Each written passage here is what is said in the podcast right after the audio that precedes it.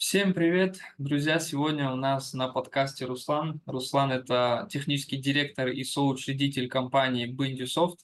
Это одна из тех компаний, которая, э, как это, у меня всегда была под глазами. Я когда-то тоже пытался устроиться в эту компанию, и мои ученики пытались устроиться в эту компанию. Из-за этого сегодня будет вдвойне интересно. А, Руслан, расскажи чуть-чуть про себя, сколько лет, э, в целом про опыт, который у тебя был до того, как ты стал программистом. Вот коротко пробежимся, какой у тебя опыт? Ага, так, да, всем привет, очень рад поучаствовать, э, добрался до канала Иосифа. А, так, вопрос, сколько лет э, до программирования? Да, вообще история становления, как, как тебя вообще занесло в программирование и тому подобное. Ага, ну, наверное, не знаю, насколько показательна моя история, но программированием я еще в школе увлекся. Да, то есть очень переживал, а, да, что я как-то мало его понимаю, мало знаю, что у нас уроков информатики нету, то есть должны были начаться там, не знаю, с седьмого или с восьмого класса, начались там на год или на два позже и так далее. Вот, очень про это переживал, начал изучать программирование, ну, оно мне дико понравилось еще На каком языке? А, Это был Паскаль. А, Да, Паскаль. Да, причем, да, есть одна интересная история, как, э, ну, э, в школе нам его как-то преподавали, но мне этого было мало, а там было очень медленно, на мой э, взгляд. Вот препод у меня а, была Татьяна Васильевна. Да, Татьяна Васильевна, я даже помню, надеюсь, не, не ошибаюсь. А, вот вообще очень классный препод, но, естественно, она преподавала свою программу школьную, а мне хотелось большего. И единственная книжка на тот момент, которую мне а, там мой папа где-то нашел и купил, это сборник задачек, задачник по Паскалю. То есть вообще не было ни теории, ничего, просто задачи и решения.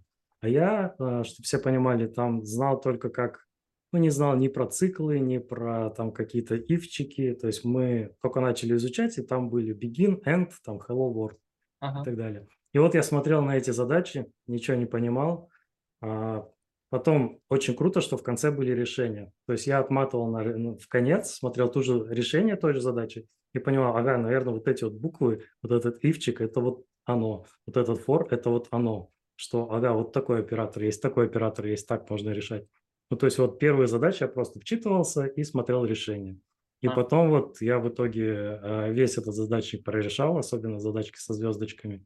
И, по сути, вот это было, была моя первая и долгое время единственная книжка по а, программированию. То есть вообще, где ничего не объяснялось, было только задание и результат.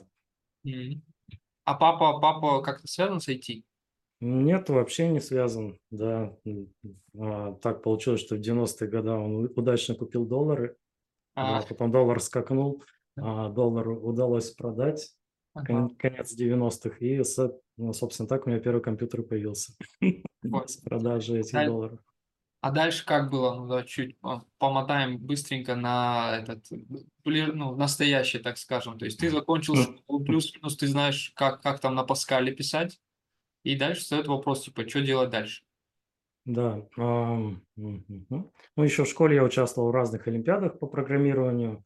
Ну, на уровне района были какие-то успехи, а на уровне города уже там просто мы проигрывали, все проигрывали математическим лицеем. То есть просто это было небо и земля. Есть тебя профильное а, математическое образование, где тебя программирование натаскивают. И если ты, ну, из... э, Я тоже был из лицея, но у нас не было вот именно натаскивания по программированию. Да, но и математики такой жесткой не было. Вот, а, тогда я решил, что да, я хочу идти программировать, хотя а, родители были, ну, не то чтобы против, но говорили, что вот есть у нас заводы в городе, у нас там есть автотракторный факультет, да, то есть всегда найдется работа и так далее. Но нет, я хотел поступить именно на программирование. А, был такой факультет у нас ПС, приборостроительный, и там была топовая кафедра ЭВМ. Это А, какой город? это город Челябинск. Ага. Да, я из Челябинска родом. А, ну, в одиннадцатом классе, когда уже дело дошло до того, как надо там а, что-то выбирать, готовиться к ЕГЭ, вот это были первые года, когда был а, запуск ЕГЭ, начало 2000-х, а, ты смотришь на прошлый год и смотришь, что проходной балл был на вот, ЭВМ 298 из 300. И ты понимаешь, что все, шансов пройти вообще просто нет. То есть, да, это надо два, и- два экзамена из трех сдать на 100 из 100, да, и один там на 98 сдать из 100. Вот. Но помимо программирования я участвовал еще в других олимпиадах, и в одной из олимпиад э, за первое место по области давалось внеконкурсное поступление вот как раз ЮРГУ, наш университет, на любую специальность. А, как сказать, я ни разу не побеждал в этой олимпиаде, но тут был такой стимул, что мне удалось занять первое место, и в итоге за полгода, ну где-то в январе да, а в январе я уже знал, что да, у меня есть конкурсное поступление, я могу выбирать любую специальность, но главное там ЕГЭ не на два сдать. Ну, то есть надо было, да, хотя бы на три сдать, и тогда все, вот этот сертификат с Олимпиады работал, и я поступал куда угодно. Вот, я поступил на ЭВМ, там еще пять лет э, учился, там и программированию, и микроконтроллерам, много чего было. Ну, уже где-то м, курса с четвертого начал работать. Мгм. Окей, а вот какие какие-то языки, то есть ты начал изучать какие-то другие языки, да, уже в университете? Да, там было у нас, ну, э, по-моему, Паскаль тоже был, который уже со школы у меня остался из Олимпиад. А, C, C++, э, ну, а потом уже там больше сами уже изучали, кто C-Sharp, кто Delphi, кто Java. То есть у нас не было такого, что, допустим, там на четвертом-пятом курсе нужно было задание э, делать строго на одном языке. То есть на каком языке хочешь, на том и делаешь, главное, ну, результат. Там, применение каких-то паттернов и так далее. Ну и у нас был э, уклон, сильный уклон в схемотехнику, микропроцессоры, микроконтроллеры. То есть там, естественно, ты на, на ассемблере программируешь, у тебя просто ну, нет другого варианта. Ассемблер и даже там э, ну, специфичные языки вот этих э, УМК машины были, помню, еще с советских времен, с 80-х. То есть там прям коды вбиваешь циф- циферные. Да, как- случайно нажмет кнопочку reset, а ты час, час набивал коды. А там никакой жесткой памяти нет, там все в оперативке всегда хранится. И ты такой смотришь, Лена, спасибо. И заново ты вбиваешь, ну, с тетрадки перебиваешь эти коды там 16 16-ричные. Вот. Ну, мо- можно, конечно, здесь ставить вопрос, типа, как C-Sharp после ассемблера, но, ну ладно. А расскажи, C-Sharp на самом деле, да, после C++. То есть там C, потом логично C++, и там после C++ на самом деле, мне кажется, очень легко на любой язык пересесть. Ну, а C-Sharp, он ну, про- ну, не то чтобы логичное продолжение, но там по синтаксису и так далее. Microsoft, э, насколько я знаю, на C++ ориентировался. Ну, и нейминг про это говорит. То есть там проблем уже не было.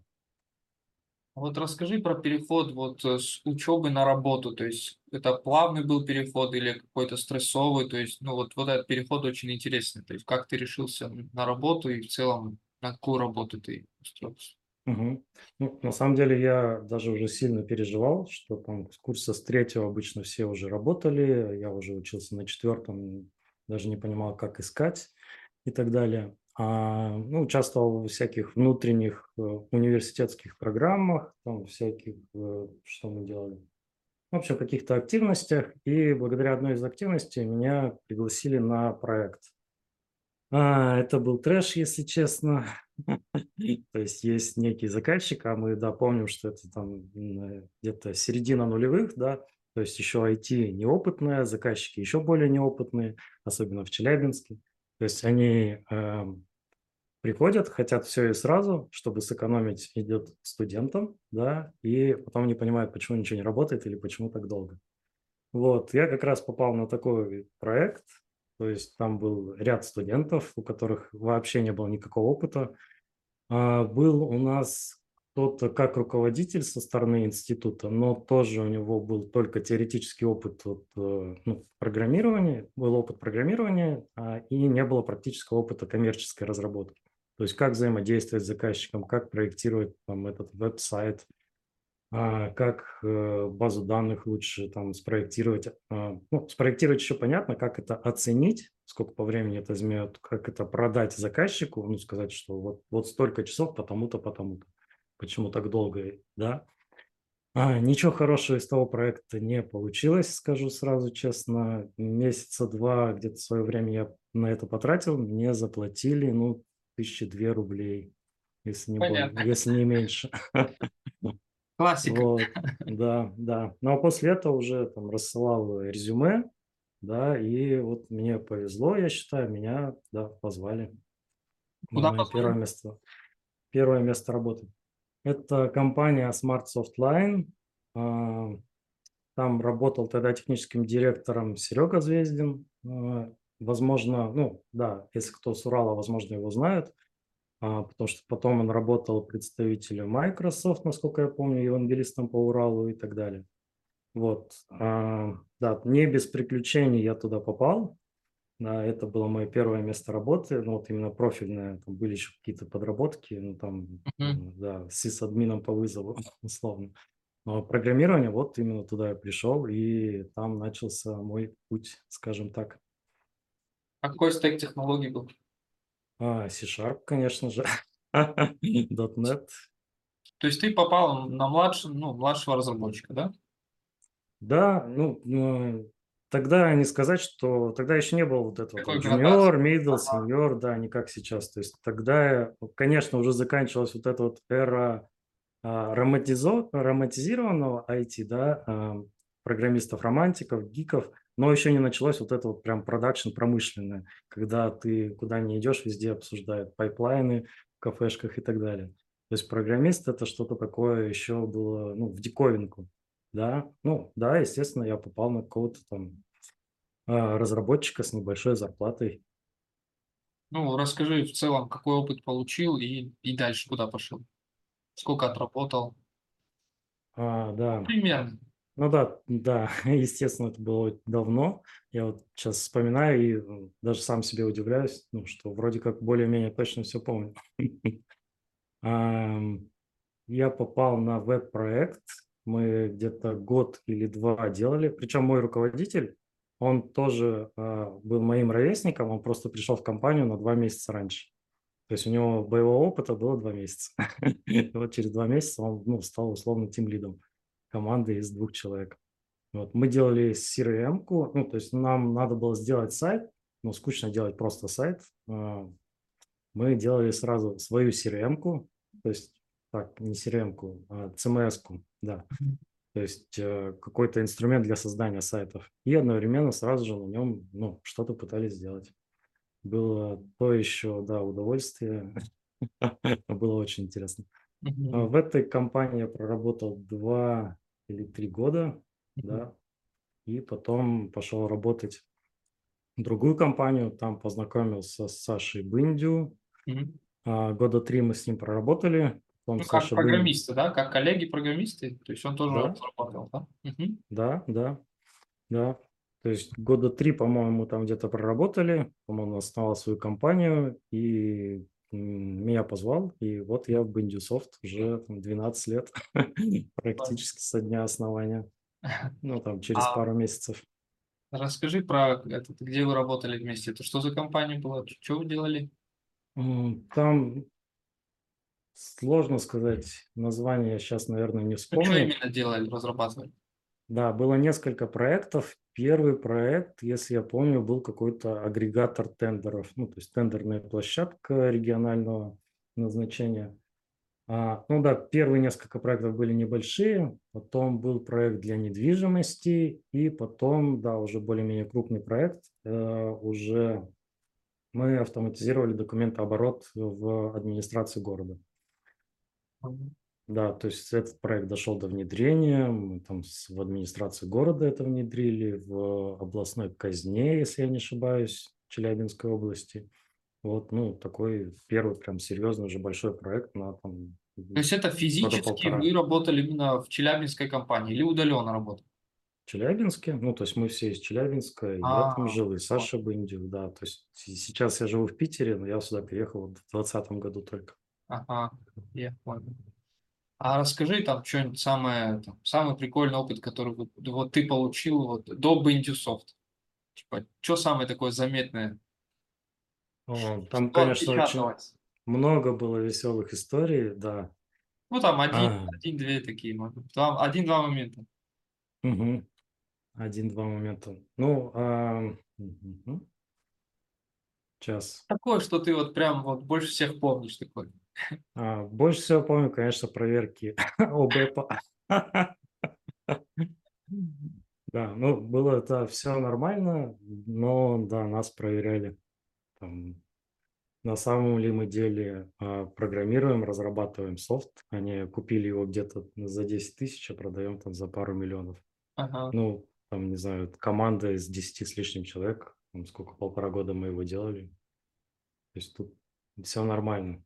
Но вот, конечно, там такие странные потрясения а, больше касаются, касай, которые касались ну, владельцев бизнеса, бизнеса, да. Вот они больше всего запомнились, но это не техническая часть, наверное. Из Ой. технической части, да, вот я сейчас вспомнил, а, у нас рядом с офисом была баскетбольная площадка, мы выходили а, на обеде поиграть в баскетбол, побросать мячик, да, слава богу, в офисе был душ после этого. И вот мы, да, стоим по очереди, бросаем, и тут э, звонок из, э, ну, а- от одной из наших тестировщиц, и она говорит, кажется, я перепутала окружение и ударила все документы не там. В продакшене. Да, а звонит она уже, ну, то есть там где-то из серверной.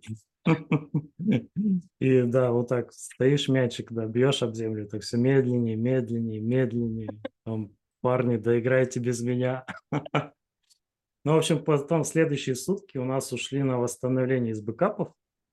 А, ну, тогда еще не такие технологии были совершенны по бэкапированию. То есть ты а, восстанавливаешь на какой-то день, допустим, на полночь, а все остальное, что с полночи м, произошло, ты накатываешь отдельно уже по логу транзакций. То есть ты берешь лог транзакции и каким-то образом накатываешь вот э, то, что произошло с полуночи до, ну, там, до 12 дня, когда произошел инцидент.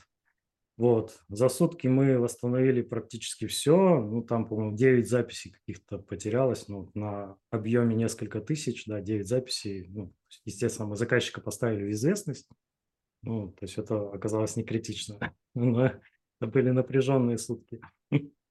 И, и, и как вы потом защищались от таких моментов? Ага, ну, все, наверное, стандартно. То есть, если а, контур критичный, то есть там какие-то, сейчас это уже персональные данные, какие-то приватные данные заказчика, то у разработчиков, у QA, DevOps, у команды вообще не должно быть доступа до продакшн окружения. Да, то есть за продакшн отвечает отдельная команда эксплуатации со своими уровнями доступа, со своими регламентами. Ну, там, зависит уже от того, насколько критичный софт ты пишешь. То есть где-то ты даже один не можешь, не имеешь права никакие ну, изменения вносить, ты обязательно подключаешь кого-то второго, он там свою цпшку пикает, что вы вдвоем это делаете, и вдвоем там, ну, не знаю, на проде в банке что-то, а, какие-то изменения вносите. Вот. А, Ну, это, наверное, стандартный подход, тогда мы вот через эту боль к нему немного пришли. Понял.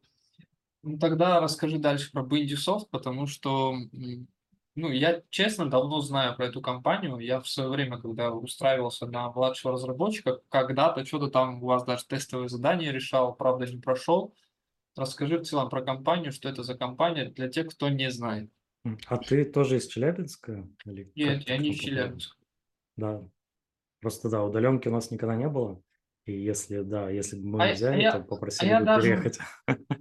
Не, а я даже не смотрел, откуда вы, потому что я когда посмотрел, у вас тогда ну, од- один из тех компаний, которые что-то публиковали, какие-то лекции, да, Саша публиковал, какие-то Да. разборы задач, какие-то архитектурные вещи. Я понял, что это, ну, годная компания, то есть я уже понимал, сравнивал, и я понял, что я хочу туда поступить. То есть вы были как, э, ну, одним из таких передовых компаний, куда я хотел поступать.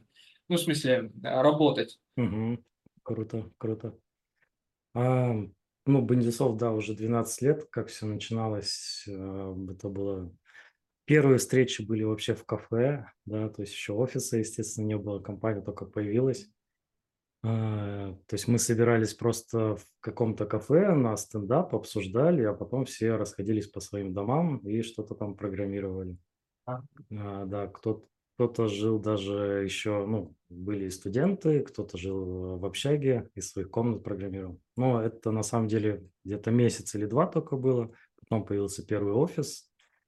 А из первого офиса очень быстро выросли, ну, совсем был маленький человек на 7, у нас стало уже там порядка 10, сняли второй офис. А это все разработчики были? Да, да, у нас до сих пор ну, практически все в компании разработчики. Кроме разработчиков э, у нас бухгалтер, HR отдел и все. Ну, то есть у нас нет менеджеров, нет продажников даже. Да, ну, не знаю, стыдно, не стыдно сказать, 12 лет компании, продажников нет.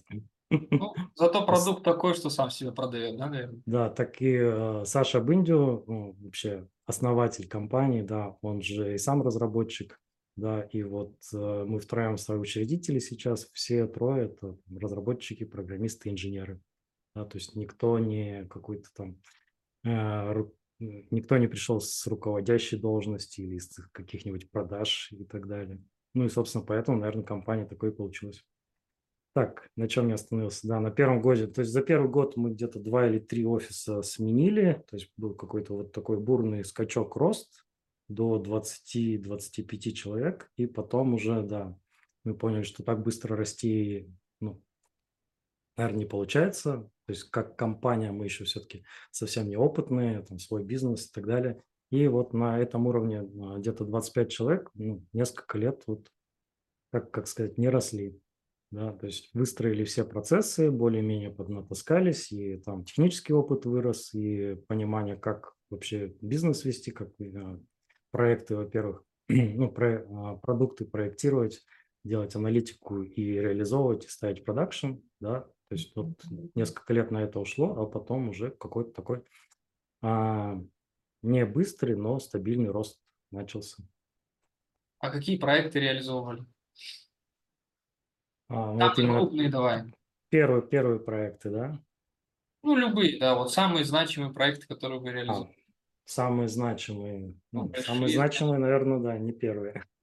Хотя первые были интересные, да, там еще Вот было. для тебя, в смысле, самые значимые, такие интересные, которые тебе запомнил, в которых ты принимал прям большое участие, так скажем. Угу. Да, ну тогда, да, там а, первый проект на который я пришел в компанию, он уже оказался достаточно крупным. Мы его начинали вдвоем, потом ком команда выросла, ну, где-то человек 8 было с нашей стороны, с стороны заказчика, столько же, если не больше. Это был проект, э, несколько названий, Пандорама, Бузега. В итоге он вылился в медиаметрик. Не который русский медиаметрик, а который зарубежный. Да, я сейчас расскажу. Сейчас, наверное, в открытом доступе его нет. А задача была интересная, надо было э, сграбить весь интернет англоязычный, себе его сохранить. Ну, то есть это статьи, посты в соцсетях, это, э, ну да, основное это статьи из новостных лент, это статьи со всяких блогов и всякие посты с соцсетей. А понять, про что они, понять, насколько они популярны, то есть где, насколько они цитируемы, да, то есть есть эта статья, сколько там репостов, если это пост, и потом сформировать а, пользователю рекомендательную ленту. То есть вообще а, два сложных момента. Вообще понять на основе того, как пользователь ведет себя на сайте, что он читает, где он, что он лайкает, как он вообще мышкой вводит, да, где он мышкой задерживается, что ему интересно, а потом на основе этих интересов ему, ну, собственно, следующий контент а, подать. То есть вот такая рекомендательная система в плане статей, каких-то развлекательных штук. А, видео, по-моему, тоже потом добавили, а, мемы в виде картинок и так далее. Вот. А, в итоге мы в день где-то 80 тысяч э, статей только собирали, там про посты уже не скажу. И, но не это была самая большая нагрузка, нам нужно было по, по, понимать, насколько они популярны. А сейчас не знаю как, но тогда во всех статьях внизу были счетчики. То есть сколько просмотров, сколько там ретвитов, сколько публикаций в Фейсбуке. Вот прям все сайты это делали. И мы ходили в Твиттер, в Фейсбук раз в час и обновляли. Почему раз в час? Потому что нам нужна была именно динамика. То есть если какая-то тема взлетает экспоненциально, у нее там количество упоминаний в Фейсбуке растет, нам срочно нужно это ну, там, понимать и пихать в топ. Поэтому вот э, количество обрабатываемых операций в секунду у нас на очередях было до 2000, 2000 э, операций в секунду. То есть это либо новая статья, либо э, обновление каких-то параметров старой статьи. Ну, то есть про статью-то нужно еще понять, про что она, то есть там какой-то морфологический анализ. А, ГПТшек еще тогда не было. То есть все приходилось какой-то математикой, лингвистикой делать. Да, а еще надо было понять, это дубликат статьи или нет. Вот это отдельная интересная задача. То есть ты как-то строишь какой-то граф статьи, потом смотришь, ага, там месяц назад была такая же, похоже, они там пару слов поменяли и публикуют от своего авторства. Ты говоришь, ай-яй-яй. Вот. Потом, да, этот проект переродился в медиаметрик, он был больше ориентирован на авторов, то есть авторы, они смотрели за тем, как их статьи разлетаются по интернету, кто у них, э, как сказать, спирает, ну, а, нечестно копирует контент, публикует под чужим именем и так далее. Вот. А дальше, на самом деле, судьба проекта мне не очень известна. Возможно, там а западные спецслужбы тоже им стали пользоваться, ну, так как мы там собираем пол интернета и еще и смотрим в соцсетях, как это все освещается. Да, то есть там уже была и тональность, э, то есть с какой тональностью эту э, статью цитируют. То есть не говно полное или «О, смотрите, как круто». Да, то есть это разные, разные цитаты. Вот. Вот это, наверное, первый большой проект. Мы его вели ну, года три, наверное, точно, может, четыре. Ну, то есть он вот рос, как-то изменялся очень сильно. Команда со стороны заказчика менялась. Вот. А из значимых проектов э, я тоже участвовал в проекте для Озона, ozon.ru. Да, то есть мы с ними вообще начинали сотрудничество с какого-то супер маленького проекта. Почему? Потому что Озон никогда не работал с аутсорсерами. То есть это для них тоже был первый опыт, и ну, сейчас могу сказать, что а, единственный, но не потому, что мы плохо сделали, а потому что у них стратегия поменялась. То есть им надо было понять, как вообще взаимодействовать со сторонней командой, и поэтому они нам дали мелкий проект, а, условно страничка Help на сайте Озона. Ну, это было уже почти 9 лет назад. А мы его сделали, мы его встроили, то есть это тогда был тоже, а, ну, звучит как небольшая, да, просто страничка, но надо было понять, как вообще отдельным .NET приложением встроиться в большой остальной сайт Озона. То тогда еще не было вот этого всего там распиливания веб-портала на микрофронтенды, а, бэкэнда на микросервисы и так далее. То есть и мы, и Озон вообще понимали, как вот огромный, большой, да, ozon.ru сайт – вообще разделить на несколько приложений. Первое такое приложение, это было приложение для странички Help. Потом мы делали а, много разных проектов. Из крупного, а, это, наверное, логистика и тарификация доставки. То есть, наверное, не будет большой тайны, если скажу, что на тот момент Озон доставлял по всей России из одного склада. А после совместного реализации проекта а, Озон стал открывать новые склады и уже во Владивосток вести не, там, не через всю Россию, а из склада, которые близко с Владивостока. Ну, то есть это тоже большой сложный проект, то есть надо было посчитать, сколько будет доставка а, в деньгах стоить, сколько будет она стоить с учетом всяких скидок, маркетинговых акций, там доставка за рубль, а сколько по времени будет доставка, да, то есть это может быть авиадоставка, а, допустим, опасные грузы или жидкие грузы нельзя авиаперевозками вести. То есть ты это должен учесть и рассчитать. То есть вообще как, как поедет, допустим, из Твери в Владивосток, да, машина. Ну, если, если товара нету ближе, чем, чем в Твери. Графовая, вот. да, какая-то задача? А, ну, скажем так, вот граф – это была самая, ну, очень Просто. небольшая часть да. Да, этого задачи. Ну, то есть представь, у тебя есть корзина, тебе надо условно даже понять, а, как корзину этих товаров, в какой объем положить.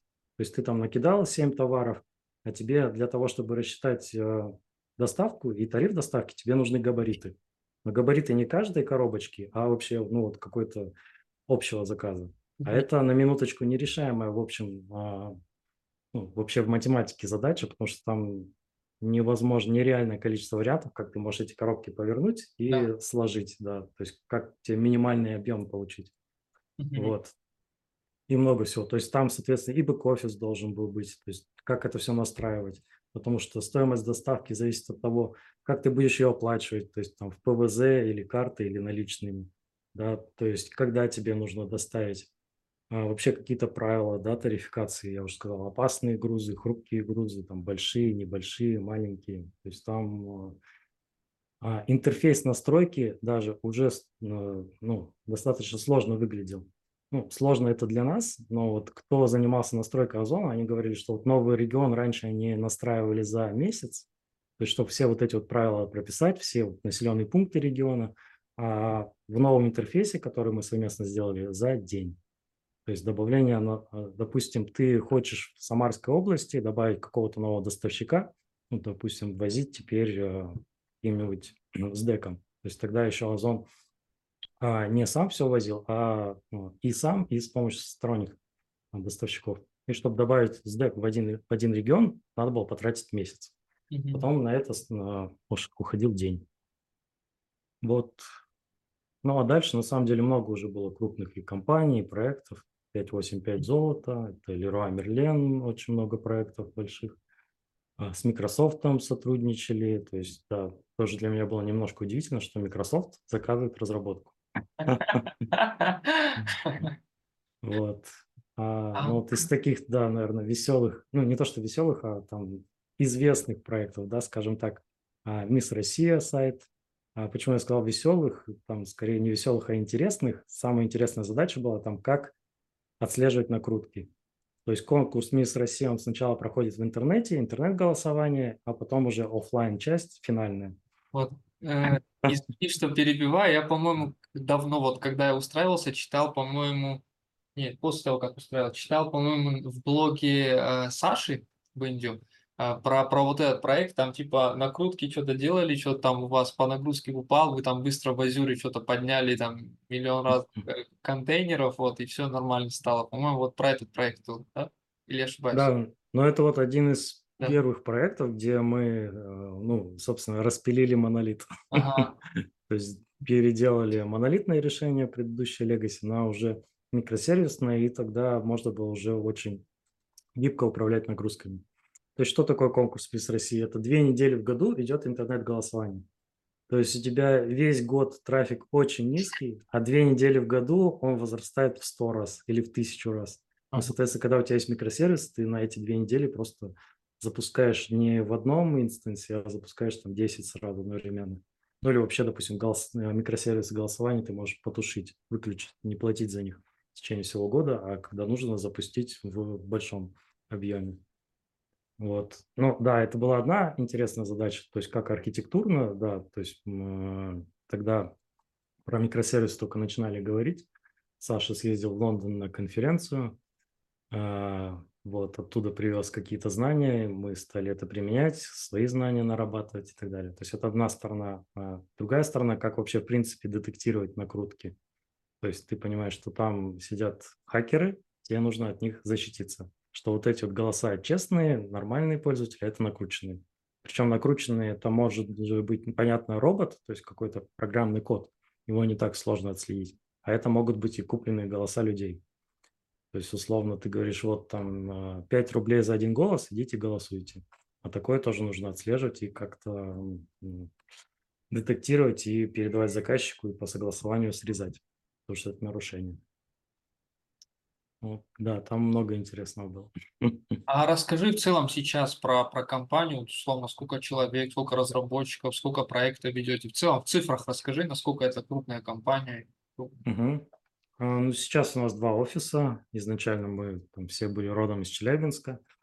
А, да, как появился второй офис, то есть кто-то из Челябинска переезжал в другие города, даже в другие страны, и при Питер, Москву, Европу, и при этом продолжая удаленно работать у нас.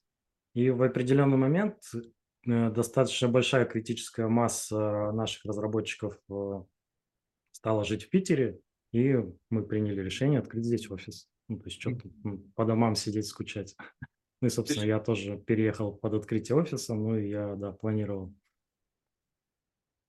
У вас два офиса, один в Челябинске, один в Питере, да?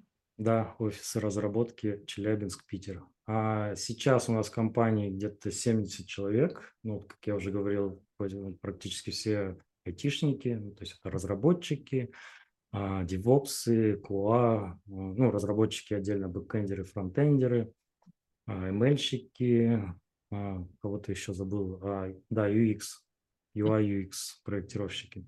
А сколько проектов ведете? Ну, примерно там десятки, сотни?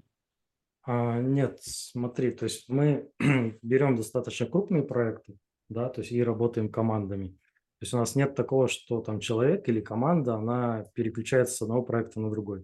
То есть в один момент времени ты ну, практически всегда, там в 99% случаев работаешь над одним проектом. Нет такого, что у тебя два проекта, нужно переключаться. Ну и проекты долгие, то есть там они длятся, а, некоторые уже сколько, три года, четыре года длительные. А, сложно сказать, сколько проектов, э, проще сказать, сколько у нас заказчиков, порядка четырех, наверное, пяти заказчиков. И вот для этих заказчиков мы уже делаем там, по несколько проектов для каждого. То есть заказчики, как правило, с нами работают долго, то есть проект, продукт уже готовый, там на входе еще несколько проектов, продуктов. То есть заказчики видят эффективность, видят качество и там продолжают с нами сотрудничать. То есть кому-то мы заменили их IT-отдел разработки, да, кому-то мы, наоборот, а, воспитали и выстроили процессы в их IT. То есть, да, работая в гибридных командах, одновременно еще и повышаем техническую культуру заказчика, особенно если там изначально мало, было мало компетенций в IT, да.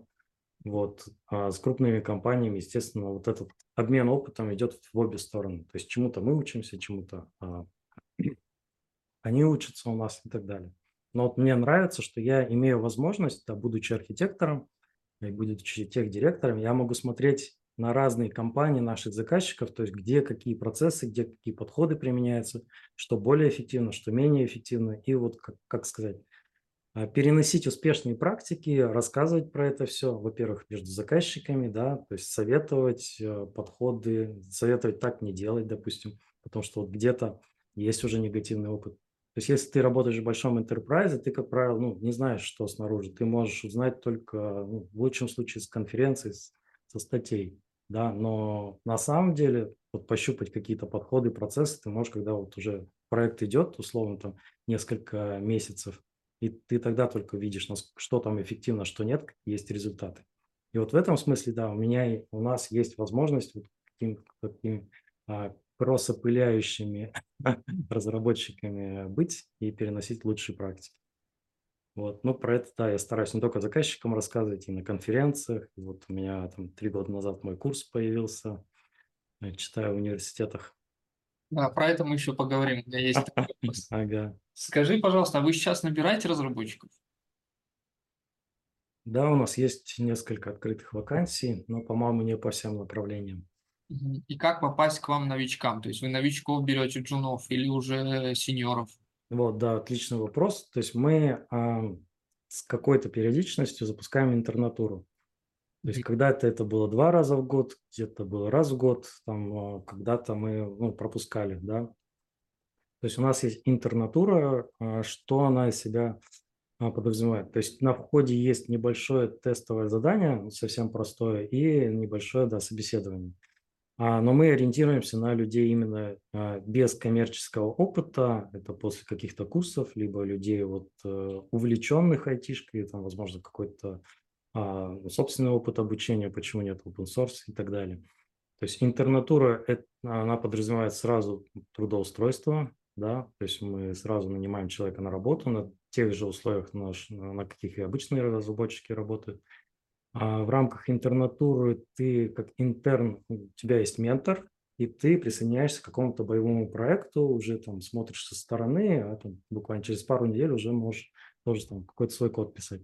И плюс мы, а, есть несколько курсов. То есть я читаю курсы в интернатуре, по, ну, в целом, наверное, по разработке. То есть там даже нет разделения backend, frontend, там просто про программирование, про там, систему контроля версии, вот такие общие моменты. А Саша Бынди читает курс про методологии, там, про управление проектом, про то вообще, как, э, с какой стороны смотреть на IT, как делать успешными, какие процессы должны быть и так далее. И для дизайнеров тоже Андрей Шапира, наш арт-директор, э, читает курс вот по UX ну, даже не по дизайну, по UX. Вот. Есть такая, э, такая возможность, то есть попасть к нам через интернатуру. Ну, надо следить, когда у нас следующий запуск. Угу. А сколько человек набираете? А всегда по-разному, но на самом деле немного. Ну, то есть в среднем человек 5-7. А. Да, ну, то есть у нас компания 70 человек, то есть если мы одновременно 10 ой, 7 человек примем, это уже 10% от компании. Да, нам нужно их, э, как, как сказать, в Понятно. хорошем смысле переварить, обучить, погрузить в нашу культуру, строить в процессы. Потом, как мы будем, ну, понимаем, что все готово, мы вот там, условно, предыдущих джуниоров уже подтянули, они самостоятельно боевые единицы, у нас есть время, силы э, запустить новые. Ну, Я главное, что, да, проекты.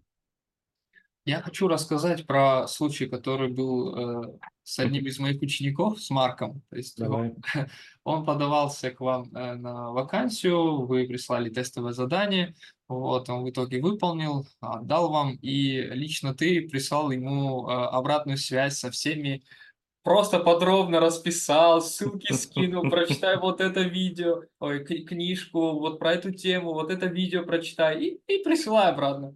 А Марк, он такой, то есть э, такой своеобразный, он говорит, да, окей, спасибо большое, сейчас все сделаю. Он в итоге все это переварил, что-то исправил, отправил мне, мы там что-то поправили, отправляем снова тебе, ты даешь снова другие замечания, типа, окей, ты классный и тому подобное. Вот откуда этот подход, то есть, ну вот, э, и такой подход очень редко увидишь, я бы даже сказал, наверное, только вот э, у тебя это увидел, то есть откуда это все, ну типа, неужели у тебя столько времени есть, то есть подход откуда это, ну, А, ну, давай сначала. Вообще, такой подход для меня лично, он естественен и ограничен. А, Не ограничен, а органичен.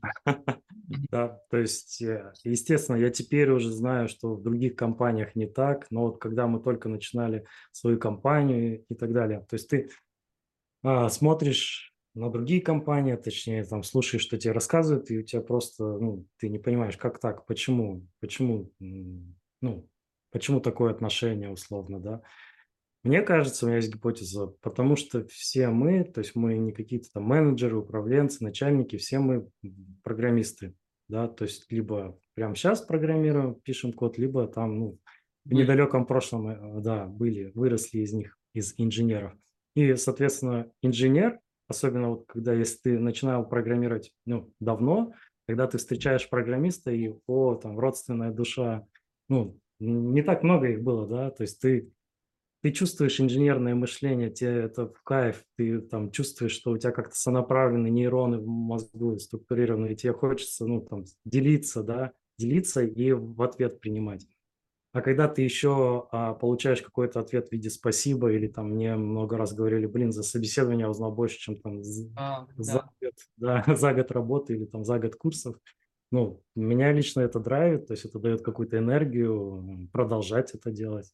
Да. То есть для меня этот подход, он естественно, то есть мне сложно как-то иначе. Вот, да, да, до некоторого времени все а, тестовые задания по бэкэнду проверял э, я сам, да, потом отправлял обратную связь и проводил собеседование. Ну, сейчас это больше там техлит по бэкэнду делает, но я тоже а, к собеседованию как минимум стараюсь присоединиться. А вот расскажи идеальное себе. Вот тестовое задание понял твой подход, типа ты отправляешь, получаешь код, проверяешь этот код, даешь прям полную обратную связь. Ну, допустим, прош- прошли тестовое задание, дальше ты идешь на собес. Вот как, как ты его проводишь или вы его проводите, вот как в идеале вы видите это собеседование, как определить, он подходит вам или не подходит? Ага. Так, ну, я, возможно, немножко повторюсь, но ничего страшного. По-моему, Хекслиту я то же самое рассказывал. Да, тут недавно посчитал статистику, оказалось, что больше ста собеседований уже лично я провел. А мне важно на собеседовании понять, как человек мыслит. То есть, насколько он мыслит системно, насколько а, его, а, ну, как сказать, обучить можно всех, да, но насколько он быстро будет учиться и насколько он там логично делает выводы и на что вообще обращать внимание. Ну, то есть, да, как человек мыслит, по-другому сложно сказать. А, естественно, на собеседовании это сложно выяснить. А, люди а, стесняются, люди нервничают. Причем, чем меньше человек знает э, и приходит на собеседование, тем обычно он меньше нервничает. Ну, то есть мало знаешь, совсем там новичок, но, ну, условно наглый, и ты приходишь, он Ага. приходит и вообще, ну, то есть нагло себя ведет и так далее.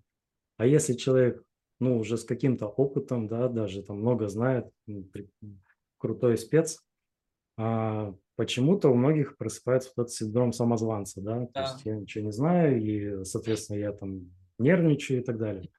Вот первая проблема для меня, как для собеседующего, а, преодолеть вот этот порог э, стеснения, вот этого переживания, да, мандража.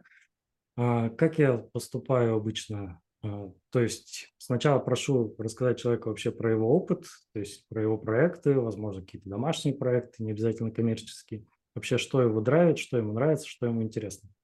А про себя людям рассказывать проще, да, чем отвечать на вопросы и так далее. Особенно если есть реально какой-то интерес, то есть про свой интерес я могу очень долго рассказывать, и мне это легко.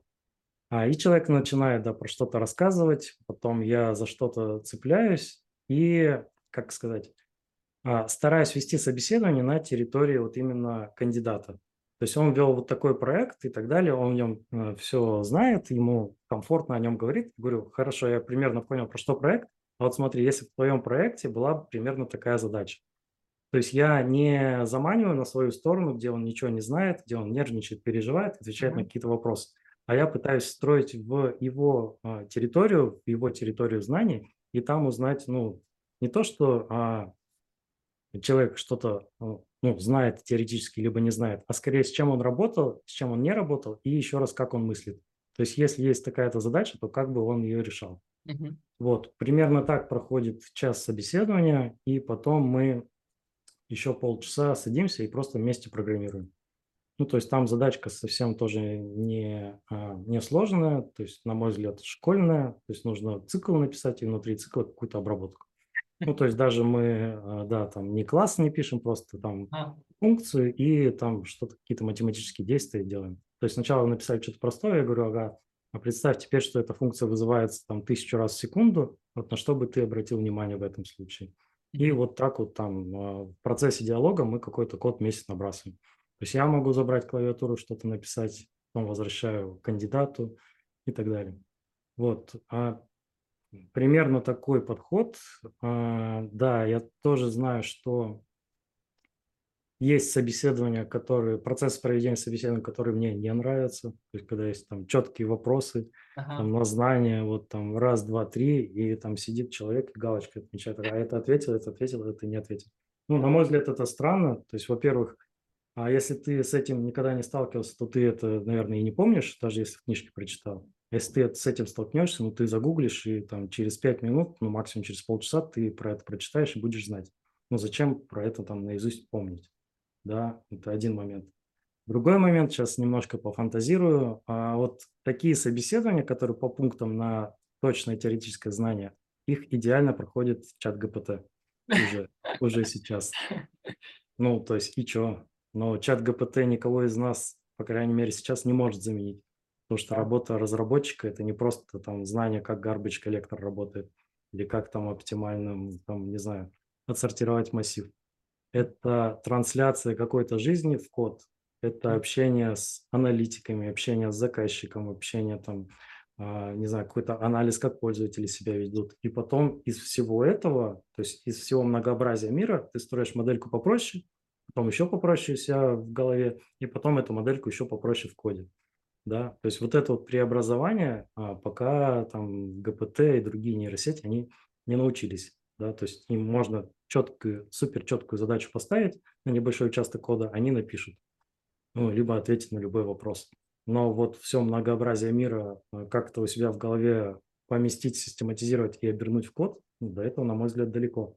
Ну, то есть и такие собеседования, которые вот по чек-листам, да, они проверяют насколько человека можно будет заменить чатом ГПТ прямо сейчас. Ну, то есть ты нанимаешь такого человека, а там, ну, он знает, он умеет проходить собеседование, да? Но далеко не всегда это значит, что он умеет решать задачи, добиваться результата. А если этого нет, то можно прямо сейчас там чатом ГПТ заменить. И если есть супер четкое описание от аналитика, то есть какой JSON, какое поле, в какую там таблицу, в какое колонку BD положить, то это и чат ГПТ напишет. Ну, зачем для этого? Зачем этой, этой нудной работой нагружать человека? Ну, самому человеку будет неинтересно. Человек должен заниматься человеческим. То есть, э, то есть ты на собеседованиях вообще не задаешь теоретических вопросов, то есть все практическое? Я спрашиваю, с чем ты работал. С чем работал, не работал, особенно если я набираю под какой-то проект, то есть я уже понимаю, какого уровня специалист мне нужен, что нужно, допустим, работа с очередями, нужно там база, ну, базу не обязательно, мы там ее слабо используем, или наоборот, тут в базу все упирается, нужно там а, конкретно в базе сильно разбираться. То есть я понимаю, что если человек не работал, но он мыслит адекватно, системно, инженерно, скажем так, то он быстро этому научится. Особенно ты его помещаешь в команду, и там буквально через месяц э, команда вся вместе сидит, он все это знает, умеет. Да, то есть если есть потребность, опять же, в этом на проекте. Вот, вот, вот это очень важно. Ну вот, ну, вот ну, когда я рассказываю ученикам, они просто не верят, типа, ну у меня же нет опыта. Да этот опыт можно наработать, если голова там правильно думает. Вот. Да, ровно так и есть. А вот такой, один раз мне этот, э, я студентам тоже веду лекции, там, два раза в неделю. Один раз студент ко мне приходит и говорит, вот если бы перед вами было 300 джунов, то как бы вы выбирали? Вот, наверное, вот такой вопрос хочу тебе тоже переслать. Угу. По каким критериям бы ты выбирал? Ага. А сейчас я сначала одну интересную историю расскажу. А, То есть 300 джунов. Ну, некоторое большое количество. Да, по каким да. критериям ты выбирал? То есть как-то а, звонит мне мой а, знакомый, вместе а, работали, он был со стороны заказчика. Он говорит, Руслан, меня тут поставили руководителем отдела разработки, и мне набрали крутых спецов, то есть там медлы и выше, медлы, сеньоры и так далее, 40 человек. 40 новых человек в компании. И мне надо через три месяца сдать там, проект, показать результат. Он говорит, Руслан, что делать? Ну, то есть, если я к чему, даже если какое-то большое количество опытных людей, но они ни разу друг друга не видели, они, у них у всех крутой опыт, но у всех разный. То есть это еще нужно как-то выстроить процессы, э, там друг друга э, подружить, там выбрать технологии, у всех же разный опыт. То есть это уже большая, огромная задача, да, то есть не то, что там 40 э, джунов, что с ними делать, а 40 сеньоров, что с ними делать тем более, да. Но у тебя немножко другой вопрос, да, то есть 300 джунов и как... Надо как, выбрать одного. Как, а. Надо выбрать одного. Да. Ну, это, конечно, та жест, жесткая задача, да. Это ну, как, хотя ты, бы примерно, просто порассуждай, да, очень кого, важно. Кого ты, задави, кого ты задавишь, да, там, слева красивая девушка, справа. Тормоз давить надо. Тут именно другой вопрос. Какие, то есть, какие критерии для тебя очень важны? То есть, какие ты бы приоритизировал, а какие менее приоритизировал? Наверное, так. Угу. Ну, на самом деле, да, понятно, что сложный вопрос. А если бы был шанс поговорить с каждым, то да, я есть, бы... есть шанс, есть шанс. Вот, а, а тогда даже сложно критерии описать. То есть ты с человеком понимаешь, ты даже для себя не можешь иногда объяснить, ну, почему ты, ну, ты уверен, что он крутой, да? А, то есть э, ты просто это чувствуешь, ты это ну, знаешь. А, у меня был всего один а, случай, когда я ошибся в собеседованиях. Ну, точнее так, два, но один раз это выяснилось прямо на собеседовании. То есть все, мы час беседуем, чувак супер крутой, на все отвечает, там мыслит, ну, говорит очень хорошо. Да, мы садимся, я уже все думаю, там, на какой проект его ставить, уже там думаю, сейчас все он там затащит. Садимся программировать, ну, думаю, да, для порядка, то есть раз уж есть у меня в регламенте, да, там надо этот цикл ага. а, с ивчиком написать, надо сесть. Садимся, и он вообще не может ничего написать хотя он там с опытом программирования и так далее, очень классно все говорил. И вот тогда для меня был холодный душ, что просто чувак очень круто проходит собеседование. Но он там простой цикл с ифом за полчаса так и не написал. Да. Вот это был, да, один из двух случаев фейла. Вот. Во всех остальных случаях, как, как сказать, вот первые там какие-то полчаса, да, даже беседы, ты уже понимаешь, что там человек, а, ну, условно, матч, не матч. И если матч, то насколько? Ну, и не матч, да, насколько. То есть какие-то четкие критерии сложно сказать. Я сейчас, конечно, попробую их нафантазировать, но да, в жизни давай, обычно так. То есть ты просто интуицией чувствуешь. Угу. Так, а, ну, наверное, да, если так пофантазировать, если, то, наверное, насколько человек увлечен, на мой взгляд, именно вот этим инженерным делом. То есть каким огоньком в глазах он рассказывает про свои проекты. То есть, да, там, э, как он отвечает на то, чем он хочет заниматься. Да, не вот этот тупой вопрос, кем вы себя видите через пять лет, а чем ты вообще там, к чему у тебя душа лежит, да, то есть что бы ты хотел. Ну, причем на этот вопрос даже ответ не знаю, он хороший, он нормальный, главное, как ты это скажешь, да.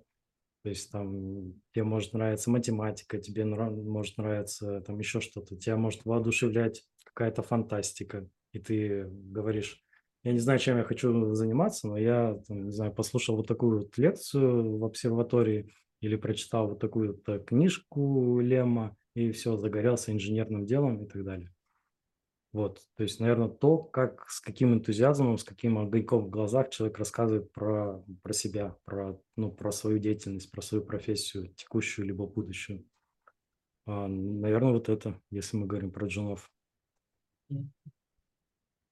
А вот, наверное, вот тут вопрос дальше следующий будет. То есть, насколько важны для тебя именно а, софт-скиллы? То есть, они там на одном уровне с хард-скиллами, ниже, выше и почему? Угу. Софт-скиллы важны, конечно, но, как, как сказать, а, и софт-скиллам, и хард-скиллам можно научить. Мгм. То есть, да, бывают люди, что они прям со школы занимаются программированием и как-то самоучки, то есть, как это можно, как это популярно говорить, как экстра, не, интроверты. То есть А, да. вот true интроверт, ты там сидишь в код печатаешь, и ты ну, с людьми ма- мало общался, да, мало выходил вообще. Мгм. Ну, тут бывает разное. То есть бывает, что человек такой, и он вообще не любит людей, и он там отказывается, говорит, дайте мне задачки в джире условно, да, я их буду кодить, и все. Вообще ни на какие созвоны, ни в коем случае меня не зовите никогда. Да, то есть я хочу быть именно там true программистом. Как ты к таким относишься? В- Берешь к себе в команду?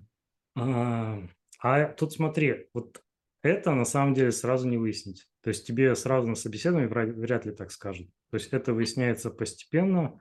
А, у меня был прям в моей команде такой разработчик. То есть он проработал недолго, несколько месяцев. За эти там, несколько месяцев он успел написать крутую какую-то инфраструктурную штуку, да, но все-таки он там в команду не вписался и вообще в наши процессы не вписался. Потому что у нас каждый разработчик, каждый там QA-специалист, DevOps, он общается напрямую с заказчиком. Ну, чтобы ты эффективно делал свою часть, тебе нужно знать не, там, не через э, глухой телефон, да. Ну, нет, с продукт нормально, то есть ты напрямую общаешься с продукт потому что продукт это и есть заказчик. Он, кстати, не внутри нас, он со стороны заказчика э, для нас всегда. Мгм. Вот, ты с ним общаешься, чтобы точно там проверить не что программисты напрограммировали, а что на самом деле будет эффективно для проекта, ну, если с точки зрения QA. Ну, либо как программист, чтобы там сделать не тасочку в джире, а чтобы реально там э, на бизнес-показатели э, повлиять на бизнес-метрики. Вот, потому что мы работаем по бизнес-метрикам. Если задача не привязана к метрике, то мы даже в работу ее стараемся не брать. Вот, ну, то есть вот такой процесс, и поэтому если человек не то, что не умеет, а не хочет общаться, да, и он как-то этого избегает, ему это тяжело, это, ну, нутро у него другое, то вот он не приживается. Был да, один такой случай за 12 лет. И с другой стороны, если просто софт-скиллы не прокачанные, просто потому что не было раньше такого опыта, да, ну, а, человек там крутой технарь, и он за, он хочет общаться, ну, просто там, как, как сказать, а, еще не поднатаскался в этом, да, то есть там Такие тоже примеры есть, и сейчас это вообще отлич, супер разработчики, которые легко общаются с заказчиком, которые код пишут отлично, и по софт-скиллам норм, и там уже вроде фасилитаторы а, выступают. То есть а, прошло буквально несколько лет. А Вот когда приходит разработчик, вот это прям true интроверт. А вот, ну, понятно, хард-скиллы как наработать, да, то есть больше кода писать, да, больше задач делать, а софт-скиллы как вы нарабатываете, то есть как вы вот за два года он типа из интроверта что-то начал там существенно там выступать, ты, ну, что, что произошло, как это нарабатывается, софт-скиллы? Мгм. А, Возможно, есть какие-то книжки, курсы и так далее, но Не, у нас это не так. как, Да. как, как это происходит? На мой взгляд, почему у нас это работает, потому что человек погружается в культуру. Мгм. То есть в культуру команды, в культуру компании, вообще в инженерную культуру. А когда ты в культуре, э, это культура, это прежде всего коммуникация, да, то есть какие люди тебя окружают, ты с ними все время общаешься. И вот здесь, наверное, а, важный момент, что у нас нету полной удаленки. То есть все ходят в офис, там, возможно, не каждый день, но там два-три раза в неделю, наверное, все приходят в офис. Мгм. Да, и ты там общаешься и в комнате, да, у каждого проекта отдельная комната. А, ну, вот в Питере у нас не так, мы сделали эксперимент, и он успешный. То есть тут не, не такой большой офис, как в Челябинске, и open space просто с кучей переговорок вокруг. Вот. А в Челябинске у нас кабинетная система, и одна а, команда, один кабинет. То есть ты полностью вот сидишь и там целый день пишешь код, одновременно общаешься, разговариваешь, выходишь на кухню, там тоже с кем-то общаешься и так далее. То Мгм. есть, на мой взгляд, есть э, вот погружаешь человека в культуру, и он растет и как по хард-скиллам, и по софт-скиллам и так далее. У нас есть порядка 30-20 с чем-то, если не ошибаюсь, принципов компании, которые мы применяем вообще на все. Да, и, ну, то есть это не какие-то технические принципы, это жизненные принципы. Прям ты их можешь с работы выйти, и ты будешь ровно теми же принципами руководствоваться, если ты мыслишь, э, ну, инженерно, сонаправленно. Ну, например, один-два принципа, чтобы примерно понимать. А, ну, на ум приходит самый короткий, самый, наверное, сложный для понимания. А, сарказм убивает уязвимость. Давай Сар- поясню. Подожди, надо перевести. Сарказм убивает уязвимость. Так, а это как-то вы объясняете, что, что, в- в- Да, что- да, что но это вот, да, самый лаконичный и самый сложный для понимания принцип, вот так вот сразу, да. М. То есть на самом деле, когда ты работаешь в команде, а, уязвимость – это хорошо. То есть ты открыт, ты можешь задавать глупые вопросы, ты не боишься, что тебя там кто-то назовет дураком или кто-то, ну вот, проявит сарказм по отношению Мгм. к тебе. То есть все а, с удовольствием тебе объяснят и так далее. Ну, Глупый вопрос, не глупый вопрос, неважно. Ну, Хороший пример – это вот да, 300 спартанцев. То есть они стоят, они вот щит вперед держат, броня сверху, ну, броня спереди, и они стоят плечом к плечу. То есть сбоку у них нету никакого тяжелого там бронирования, брони и так далее. То есть они друг к другу, они уязвимы, но они знают, что там твой а, коллега, твой там сонапарник никогда тебя не подведет. Он всегда рядом, он подставит плечо, если надо, и так далее. Он никогда не проявит к тебе сарказм, условно, да. И ты можешь, ну, щитом стоять вперед. А, ну, там, ко всем другим своим друзьям ты, ты уязвим. И также в коллективе. То есть, если ты чувствуешь, что какая-то атмосфера не та, да, ты там боишься что-то спросить, сказать, потому что тебя засмеют и так далее. Ну и ты стараешься вот щиты во все стороны держать, как ежик, иголки во все стороны, да, то есть быть неуязвимым таким, но и, как, как сказать, ну и коммуникации нету, потому что у тебя иголки во все стороны, а иголок быть не, долж- не должно. То есть ты уязвим в хорошем смысле, то есть ты открыт к коммуникации, к любой, как и ты тебя спросит, и ты спросишь, и так далее. Очень, Поэтому вот такой принцип. очень круто. То есть, когда к вам человек выходит, то есть он а, знакомится с этими принципами, да, задает какие-то вопросы. Да, да, у нас прям есть процесс онбординга, то есть он расписан по неделям, и о, там прям написано, в какую неделю что ты читаешь, как ты погружаешься в культуру, то есть какие принципы и так далее. Есть принципы, есть их э, описание, обсуждение и так далее. Ну, то есть, условно, тебе на неделю вот эти вот там 5-7 принципов. Если, да, потом с ментором можешь их обсудить, спросить, что, что непонятно и так далее. Вот особенно если, если кто-то приходит на первое место работы, то да, они, ну да, окей, наверное, так и должно быть, наверное, так и везде. А если кто-то меняет работу и приходит из других компаний, у всех, «М, а, а что так можно было? У нас вообще такого опыта раньше не было на других местах. У меня много вопросов сейчас возникло. Расскажи, вот ты, ты сказал, у вас э, как, э, в Челябинске типа по кабинет, кабинет это равно проект. То есть внутри одного проекта есть команда, и внутри этой команды могут быть не только разработчики, а там тестировщики, аналитики, правильно, да? Да, да. А. Ну, единственное, аналитиков у нас нет отдельно Ну, выраженной. Да, то есть это обязательно бэкэнд разработчики, фронтенд, э, QA, DevOps и UX. Да, они все сидят вот в одном кабинете рядом там за ну, соседними столами. Ну и чтобы вообще там большого балагана не было, то есть это кабинет, а не open space на кучу команд. Ага. Ну, там Ну, то есть прозрачный, да, что-то там стены, что-то такое. нет, непрозрачный, полностью обычный, нормальный А, стены. Ну, то есть если в Челябинске офис взять, то есть это большой такой длинный коридор, это целый этаж ага, выкуплен в большом здании, да, и справа и слева вот много разных а, кабинетов. Ну, плюс есть еще там переговорки, там какая-то зона отдыха. Вот. Вот, а, а расскажи, как у вас процесс разработки устроен? То есть пришла условно задача, ну, это, или спринт, да, у вас спринты на- наверняка, да? Или, или как? Ну, на самом деле по-разному. А, То есть от проекта к проекту выбираем разные подходы. Ну и а, мы же все-таки аутсорс-компания, да, то есть у разных заказчиков разные запросы, но И везде это, естественно, да? да, agile. То есть нет такого, мы не работаем по какому-то четкому ТЗ. Вот тебе Ага, ТЗ дали, через год возвращайся, через год пришел ага, не то.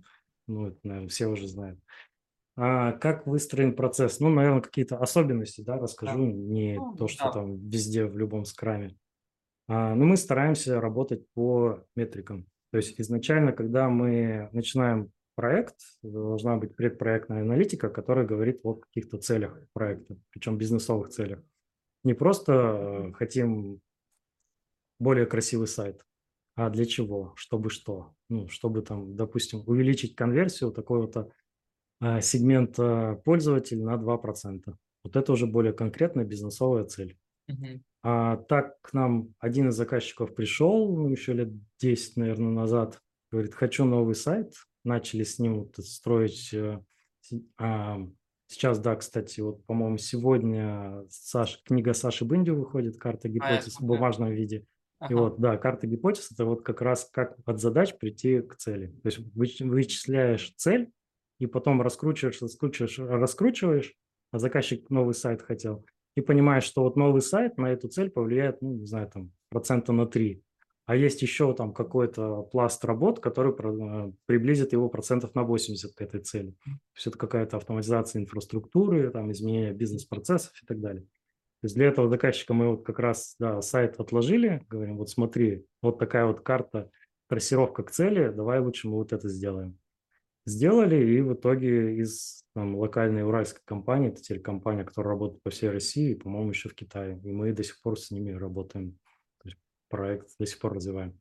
Так, я немножко, да, увлекся. да. Меня интересует с точки зрения разработки команды, как вообще вот а на самом деле как... это важно, да. То есть у тебя к началу проекта есть вот эта вот трассировка от задач к цели. И ты понимаешь, что ты берешь задачу, не просто вот там описано, ну, там надо отсюда данные взять, сюда положить, а на что это повлияет, на какую цель это повлияет. мгм, То, что когда ты это знаешь, ты можешь предложить более эффективное решение, что надо не этот JSON положить в эту базу данных, а там ну, что-то другое, потому что это будет более эффективно. А если бы ты не знал конечную цель, ну, то есть для чего это все, то у тебя и нет шанса, да, сделать более эффективно. Ты сделаешь ровно то, что написано. Ну и плюс цели всегда измеримы, у них есть метрики. То есть ты задачу сделал как разработчик. Да, во-первых, ты берешь задачу, ты сразу как разработчик идешь, смотришь вот эту вот трассировку, к какой цели это приведет.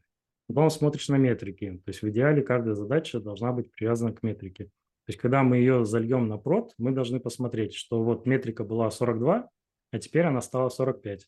Или она стала 42, или там снизилась. Ну, то есть ты видишь какой-то результат работы а не просто, ну, у нас там теперь кнопка не синяя, а красная, а на что это повлияло? Ну, фиг знает, наверное, на что-то повлияло. Да, то есть мы не хотим быть слепыми задачами, э, слепыми котятами, и даже на уровне конкретной задачи в идеале хотим видеть ну, результат. Пусть он будет отрицательный, гипотеза не сработала, мы думали, там метрика подрастет, она наоборот там упала или осталась. Но мы хотя бы это знаем. Мы знаем, что вот, вот эта задача никак не влияет или влияет неправильно. Да, но мы видим результат в любом случае. То есть всегда Да. получаете обратную связь, когда задача сдана, да? Да, да. То есть это идеальный вариант. Понятно, что не на 100% там задач это срабатывает. Иногда просто нужно там, не знаю, сделать и все. Ну, потому что есть какой-то легаси. Мы сейчас живем в санкциях, и э- это легаси выключится в день X. Нужно просто взять и заменить. То есть у тебя метрика 0 и 1 работает либо нет. А чтобы заменить, нужно там сделать, ну, дофига задач. Вот, но стараемся вот, чтобы, да, каждая задача была смаплена с целью и с метрикой, чтобы мы видели, к чему, оно- к чему привело то, что мы сделали. А у Вот. вас там бывает Мгм. там, ну вот, допустим, разработчик получил задачу, у него есть условно там некий спринт, наверное, да? конце спринта бывает там демо-день, что такое? Да, да, обычно на, ну, на большинстве проектов есть демо. То есть, э, ну, как в классическом agile, зачем нужно демо, чтобы не уйти не туда. То есть ты неделю работаешь, показываешь демо, а продукт онер говорит, все окей, ну, там немножко нужно скорректировать, да, цель. Вот там поворачиваем на 5 градусов. Просто если показывать демо раз в полгода, да, то есть мы полгода можем идти не туда. А если мы там неделю, через неделю нас корректируют, то гораздо эффективнее пойдет команда. Вот. Такие демо, естественно, есть, и причем у нас спринты, они обычно недельные. Ну, то есть чем раньше мы покажем заказчику результат, тем раньше он скажет, да, все ок, двигаемся дальше, либо там чуть-чуть нужно скорректировать, я немножко другое имел в виду. А Вот. есть? Ну, мгм. Да, давай. Понятно. Ну, я хотел сказать, что на самом деле заказчик чаще знает, потому что он всегда на стендапах, и он там, ну, прям а, ежедневно, ну, там а, какие-то мини-демо смотрит, либо фича готова, сразу демо, зачем ждать пятницы, да. А, Вот. Но если такого нет, прям непосредственного участия, то минимум раз в неделю. Ну, вот такой вопрос. Вот ты сказал, у вас бэкэнд разработчики, фронтенд разработчики, то есть у вас это прям четко разделено, то есть у вас нет full stack разработчиков, да? Или как? Да, full stack а нет. Мгм. Я понял. Ну, то есть, А какие да, технологии есть у вас там на бэкэнде, например? какой стек? А, Сейчас больше всего у нас в стеке а, Node.js и C-Sharp. Ну, Node.js почти везде уже TypeScript. Мгм. Вот, там Java и все остальное меньше представлено. Это Мгм. что касается бэка. На фронтенде почти везде React. Мгм. А вот почему там, например, C-Sharp на Node.js перешли? Почему было такое решение принято? То есть сейчас в новых проектах, если к нам, к вам приходит новый проект или новый подпроект, то вы как бы бэкэнд пишете на Node.js. Нет, почему? Либо Node.js, либо C-Sharp. Не то, что мы C-Sharp перестали писать, А, да. То есть просто часто заказчик приходит, а, особенно крупный заказчик, он не может писать на любом языке. То есть у него уже есть да, какой-то зоопарк технологий, его желательно не расширять, у него есть специалисты в определенном стеке, и он приходит э, ну, с конкретным запросом, что тебе нужно сделать проект на Node.js, условно. Почему именно Node.js? Он у нас в стеке появился ну, лет 7 назад, наверное. А, ну, насколько я помню, это просто было требование рынка на тот момент. Ну и сейчас потом появился TypeScript, ну точнее не то, что появился, а там развился до продакшн состояния. А TypeScript это тот же Microsoft, но и на самом деле C-Sharp, TypeScript сейчас очень близки. понял. Вот такой вопрос тогда. Вот чем, по твоему мнению, отличается работа там интерна, джуна, сини- это, мидла, сеньора? То есть чем, почему такое разделение, вот по твоему мнению, у вас в компании или так, по твоему мнению? Ага, отличный вопрос. То есть вот это разделение сейчас есть везде, но везде оно разное. Ну вот как ты видишь? это, да, это боль. А как, как сказать, у нас есть четкая матрица грейдов. То есть есть прям список навыков. То есть джун, когда ты умеешь вот раз, два, три, четыре, пять. Мгм. Если ты не умеешь, прям есть прописанный ИПР, там индивидуальный план развития, как тебе научиться этому. Джун плюс это вот там еще следующее, да, middle, senior и так далее. Но вот эта вот матрица грейдов, мы ее несколько лет нарабатывали, но это, наверное, какой-то, как, как сказать, ну, не открытая информация точно, это прям вот наш бизнес-опыт, бизнес-value А. наши. То есть сейчас, условно говоря, если я попрошу тебя там получить вот список навыков по разделениям, то это закрытая информация, да? Да, да. Ну, да, что могу сказать? То есть там есть, естественно, а, ну, у бэкэнда бэкэнд профиль, у фронтенда фронтенд профиль, но это примерно процентов, не примерно, сейчас точно скажу, то есть там 6, если не ошибаюсь, треков, и только один трек – это вот именно твоя специализация. Мгм. То есть все остальное – это как человек а, ориентируется на результат, как он коммуницирует, а, насколько системно его мышление и так далее.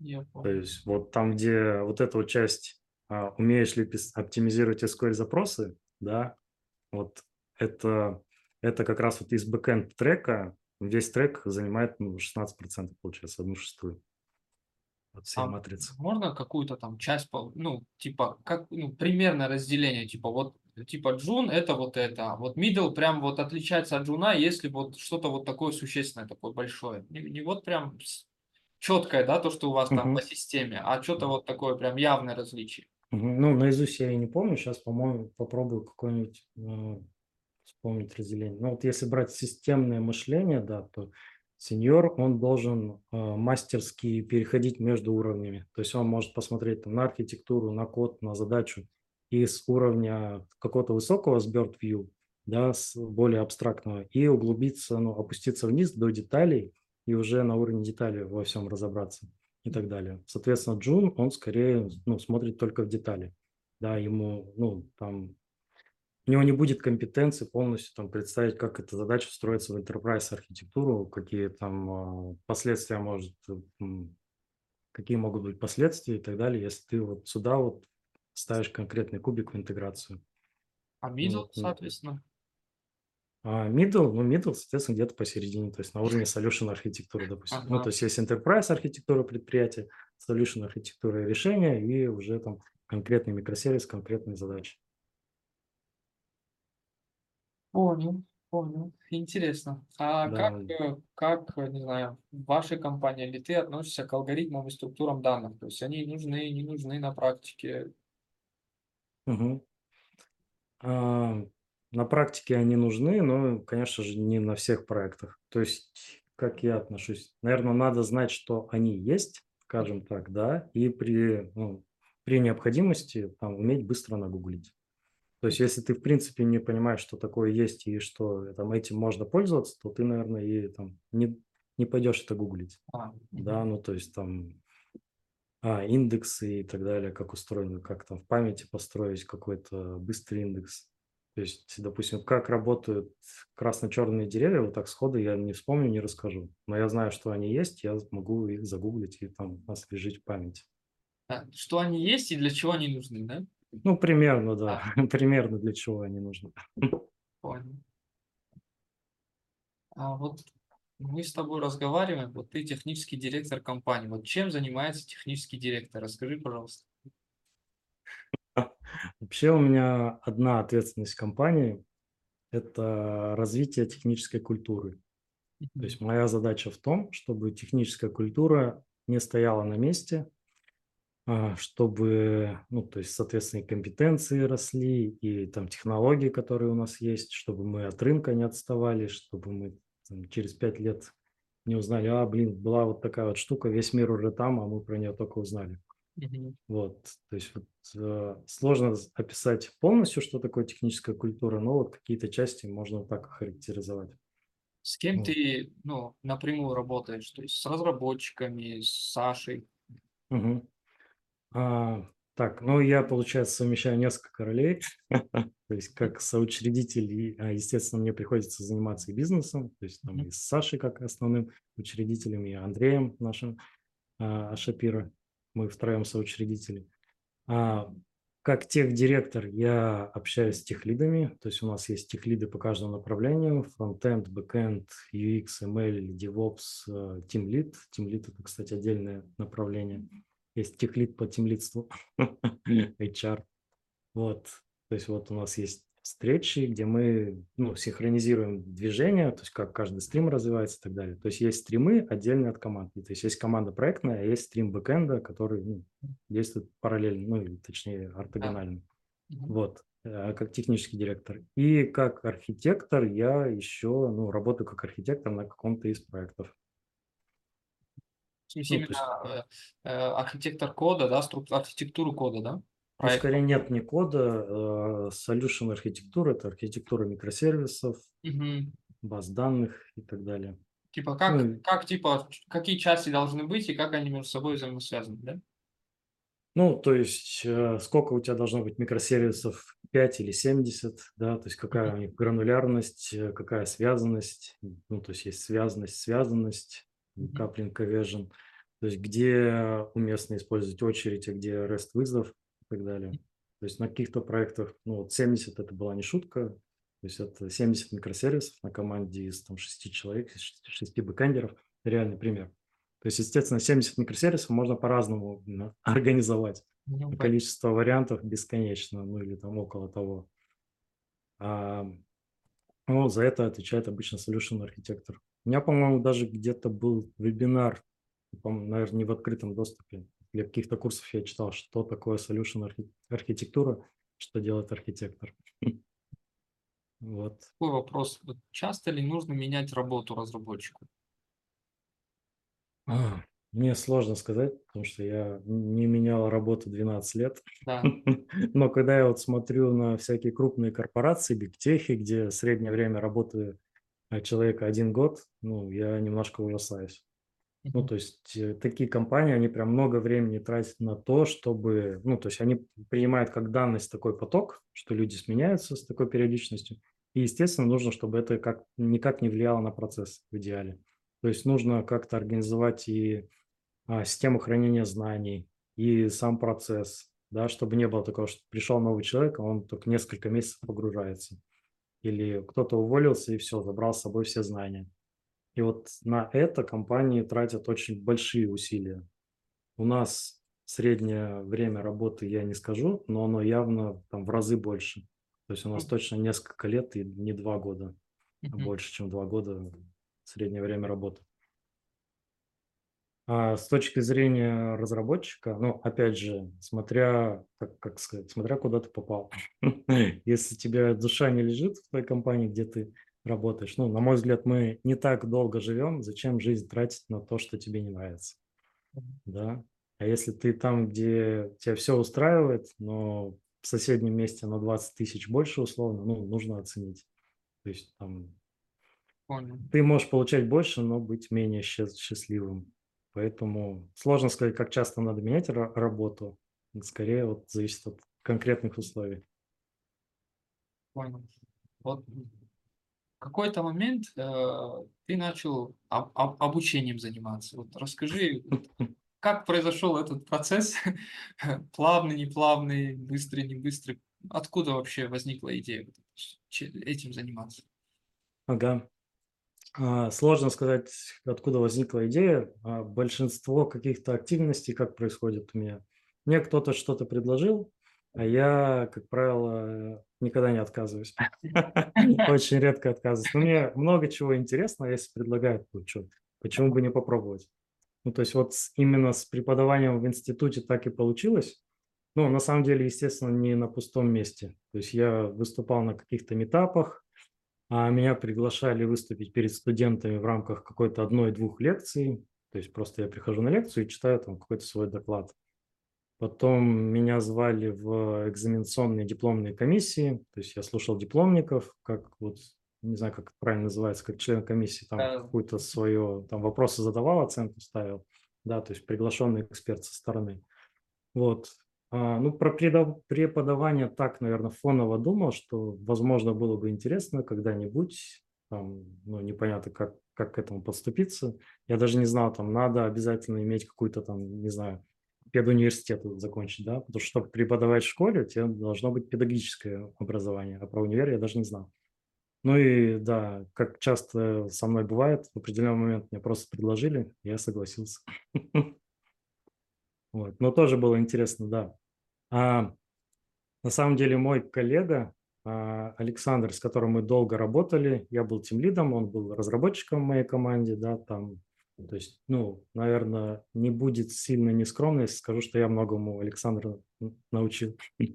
Потом он ушел, да, работал в другой компании и преподавал тоже у студентов и у магистров. Вот. А потом, когда он из университета ушел, да, то есть меня позвали, ну, не, не на его место, на какие-то соседние курсы, но там, если бы он не ушел, то, условно, он бы это вел. Вот. Как сказать, может, и это сыграло. То есть он там пару слов про меня рассказал, мой бывший руководитель.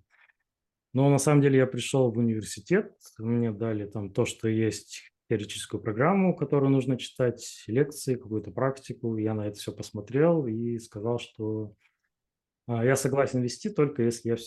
Ну, тогда я не знал, что все это заменю, что я ну, достаточно сильно это поменяю. А в итоге получилось, что я вообще ну, все это отложил, взял свое, потому что на тот момент у меня уже был ряд там и статей, и всяких докладов на конференции. Ну, и вообще то, что мы внутри компании читаем и там на последних а, как сказать, уроках интернатуры, да, то есть и какой-то личный опыт, и внутренние доклады, и из этого всего уже сложился курс. То есть так я начал преподавать, но при этом э, ни компания, ни я не останавливаемся, поэтому каждый год у меня этот курс менялся. То есть я думал, блин, вот там э, новый доклад, с которым я выступил, он классный, надо тоже его в курс впихнуть. Но непонятно, что выпихнуть, что убрать. Расскажи, что за университет, какому курсу ты читаешь, насколько большой это курс? Угу. А, ну, начинал я преподавать в Челгу, Челябинском государственном университете у магистров, у разных курсов, там первый, второй курс магистратуры, разные семестры по-разному. Сейчас я преподаю в ИТМО, ну, в этом году, ну, получается, с 23 -го года, это в Петербурге, и причем я преподаю а, как сказать, мой курс выборный для разных магистратур. То есть я с э, очень большим, ну, с удивлением и, как сказать, с восторгом узнал, что наконец-то в России заработал сетевой университет. Да, то есть, а это когда ты читаешь, допустим, лекции или ведешь курс не только для там, студентов, а, магистрантов одного универа, а есть партнерская сеть из других универов со всей страны, к тебе могут присоединиться слушатели. Вот, и да, таким образом, то есть у меня курс, он обязательный для нескольких магистратур внутри ИТМО, то есть внутри ИТМО тоже есть разные магистратуры по искусственному интеллекту, в принципе, по программированию, по там, прикладному программированию, но я сейчас все названия не вспомню. То есть а, курс является обязательным для нескольких магистратур, плюс он, а, его можно выбрать любым, как сказать, нескольким магистратурам партнеров. То есть у меня также э, там магистранты из магии Яндекса, из магии Высшей школы экономики, а потом вот JetBrains из России ушли, они же очень много занимались образованием. Вот а их программу подхватила Газпром нефть. То есть вот из магистратуры Газпром нефти сейчас тоже у меня много магистрантов. И ну, вот курс закончился в январе, было около 50 человек. До конца дошли. А, защитились 35, а, если я не ошибаюсь. Из 50. Да, да. Хороший показатель. Курс Да. по, по микросервисам, да? Да, по архитектуре микросервисов. То есть там программирования вообще нет. То есть это все именно по проектированию архитектуры. И оно полгода идет. А, Я читал два месяца, но это прям, ну, это неправильно за два месяца читать, да. То есть у меня было по несколько занятий в неделю. То есть там а, теория это понятная, просто лекции можно хоть на 300 человек читать, но курс а, наполовину состоит из теории и из практики. И то есть практика, ко мне приходят ну, 30-40 человек, и нужно, если не каждого, то есть они объединялись в команды, но кто-то один слушал, и там показывает свою а, проект, объясняет архитектуру, я там даю свои комментарии, задаю вопросы и так далее, ну и это очень затратно. То есть тебе, допустим, в течение полутора часов надо шесть раз мозг ресетнуть, то есть просто сбросить, погрузиться в новый проект, в новую архитектуру, а там, как сказать, люди-то опытные, то есть кто-то уже 10 лет в Яндексе работает, кто-то там проекты для налоговой делает, ну, не для налоговой, для интеграции с налоговой. То есть там серьезные боевые проекты. Ну, есть, конечно, и стартапы.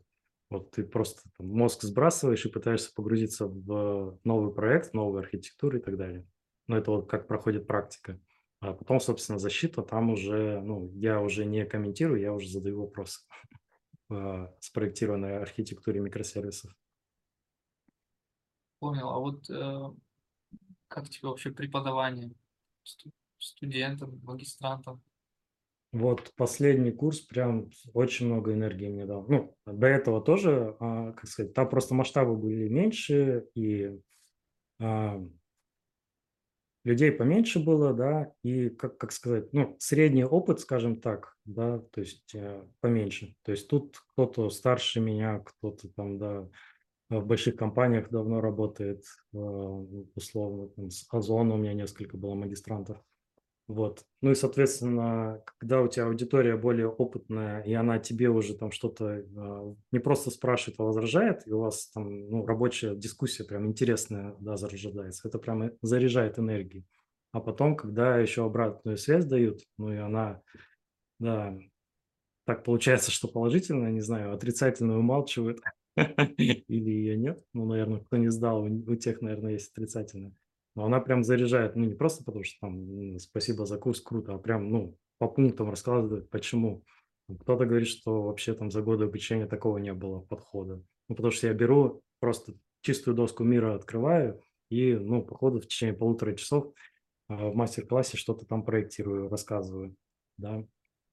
То есть там не все лекции по слайдам. Вот. Вот эта вот обратная связь, она, наверное, ну, заряжает, дает энергию и так далее. Ну, как я раньше говорил. Ну, то есть тут, наверное, какой-то тот же мотив, что и с собеседованиями, да, вот, про обратную связь, про заряжение, заряжение энергии. Но вообще в целом мне как-то хочется, да, двигать э, айтишечку, айтишечку в России, отрасль вперед. Вот для этого, наверное, помимо работы я и по конференциям катаюсь, теперь еще организовываю и ну, преподаю.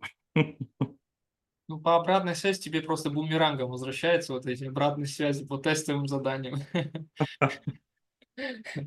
Про доклады, конференции тоже расскажи, как, как тебя туда занесло. То есть сами начали приглашать тебя? А, я тут недавно мне, по-моему, ВКонтакт напомнил, ну, там, он же напоминает иногда, смотрите, да. что было там 10 лет назад. И он напомнил, что у меня первое выступление было уже там 12 лет назад. Я думал, нифига себе. Ничего я, я думал, ну, совсем недавно, да. Ага. Но долгое время это были какие-то там локальные, региональные метапы, то есть Челябинск, максимум Екатеринбург, да, Уральский. А есть, ну, прям большие конференции, Highload, э, все конференции Онтика и так далее, которые собирают тысячи людей, да, на всю страну. И вот этот шаг было сделать очень, как, как сказать, не то что сложно, а скорее страшно. Но вот, э, по-моему, в 2021 году я первый раз подался на крупную конференцию. Не, не первый раз, второй раз. Первый раз у меня отказ был в 2020 году. В 2021 году первый, да, второй раз я подался и ну, попал в программу. То есть как я волновался и переживал перед первым выступлением. Это был Highload в Санкт-Петербурге. Ну, соответственно, мне было проще, потому что я в Питере живу. А. Да, то есть если ехать в другой город, еще больше нервов. Вот. А, выступил, прошло хорошо, тоже там послушал как это со стороны, но потом пошло как-то вообще лавианообразно. То есть там конференции, да, а, одни за одной, очень много, много уже у меня выступлений. Ну, то есть, как сказать, чаще меня приглашают, но вот есть, допустим, какие-то конференции, которые я считаю крутыми, контент крутой, там крутые спикеры, я хочу туда попасть. Я ну, целенаправленно туда подаюсь сам, то есть там про меня могут еще не знать. Даже если меня отказывают, то я туда еду участником. Вот, ну, как правило, сейчас чем, чем больше э, спикерского опыта, тем проще, так сказать, и доклады делать, и рассказывать, и нервов меньше. Но с другой стороны, да, и надо как-то, ну, не то, что ты берешь и на поток это ставишь, и уже э, доклады штампуешь, лишь бы что-нибудь рассказать. Естественно, у тебя что-то должно быть, и очень желательно, чтобы а, эта тема была проверена на практике. Ну, то есть не просто я там что-то придумал, иду и рассказываю, а я должен это проверить у себя, понять, это работает, не работает, и потом рассказать про положительный опыт, ну, либо про негативный, что вот так не делайте. А зачем? Зачем рассказывать? А это драйвит. Вот э, с прошлого года я, да, не только рассказываю, но и в программном комитете Код Феста. И у меня был один спикер, ну, то есть он очень опытный айтишник, но ни разу не выступал нигде. Он очень сильно переживал, то есть мы за два месяца конференции очень плотно почти каждую неделю созванивались, готовили его доклад. Перед самим выступлением он переживал. Ну, то есть ему прям тяжело это далось. Подготовка доклада, выступление, вот эти нервы. Но выступил он, кстати, хорошо. И потом после выступления на следующий день он говорит, я хочу еще. Я не могу. И через два месяца после этого он выступает на Хайлоде. Э, ну, первое выступление это был Кодефест Новосибирск, это примерно 300 человек зал. Хайлот, его сразу поставили в главный зал, но у него прям, правда, крутой доклад. Да, я помогал его готовить. В главный зал, то есть это человек там 700, э, он там выступает, попадает в топ-3 по-моему, если не ошибаюсь, топ-3 из Highload, это конференция на 100 докладов. То есть там два дня, да, там 5 или больше треков и около 100 докладов. То есть топ-3 из 100 докладов.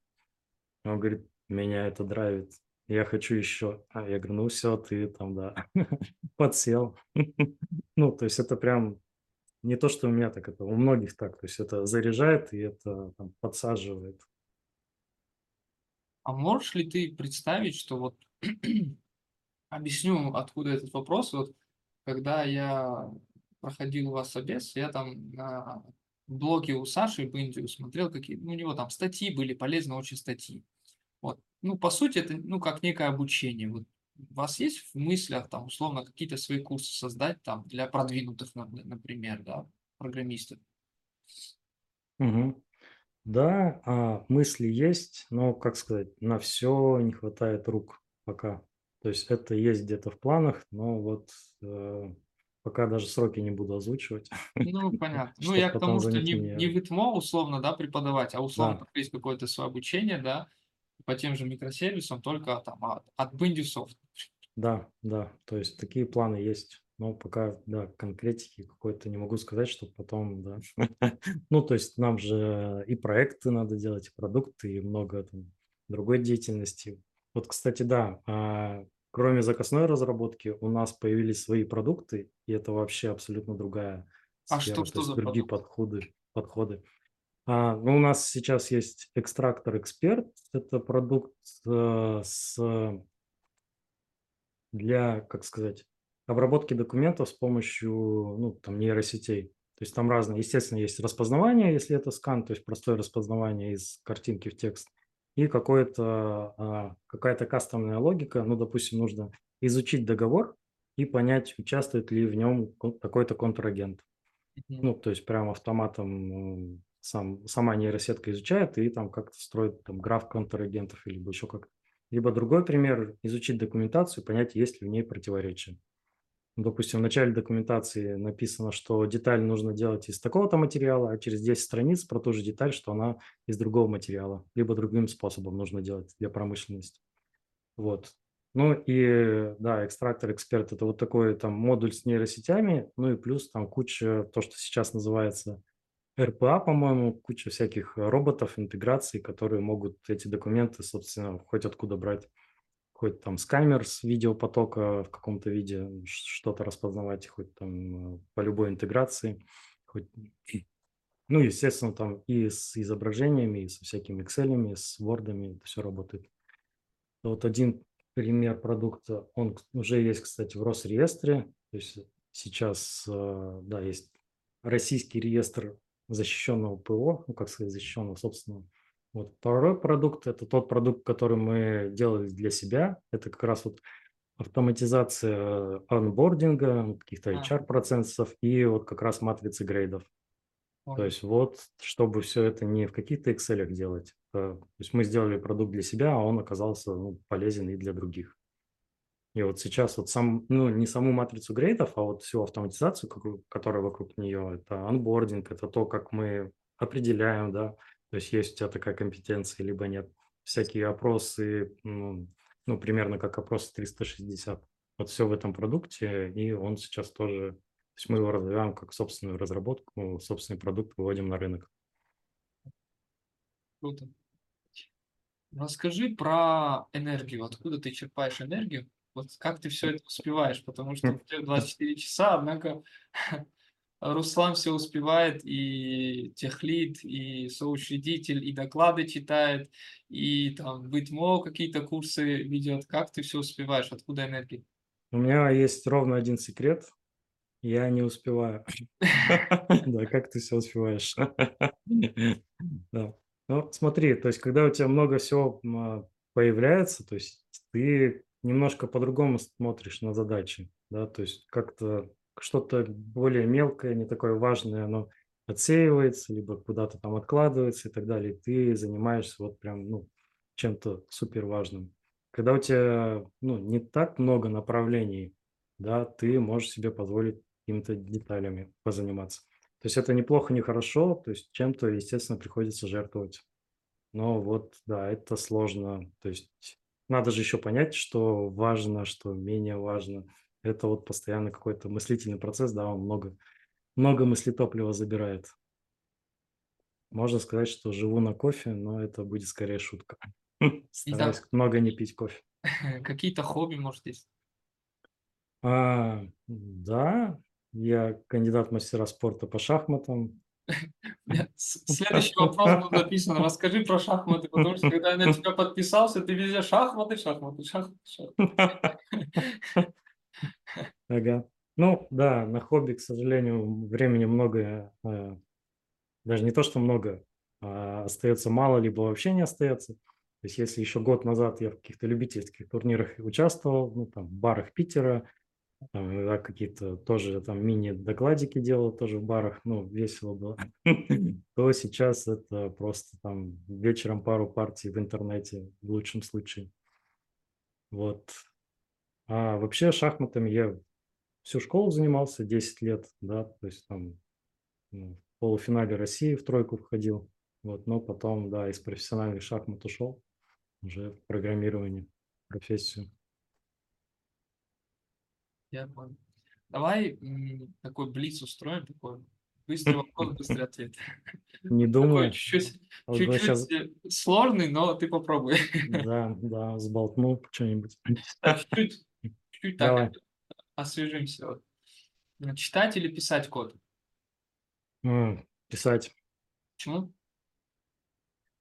А, это проще.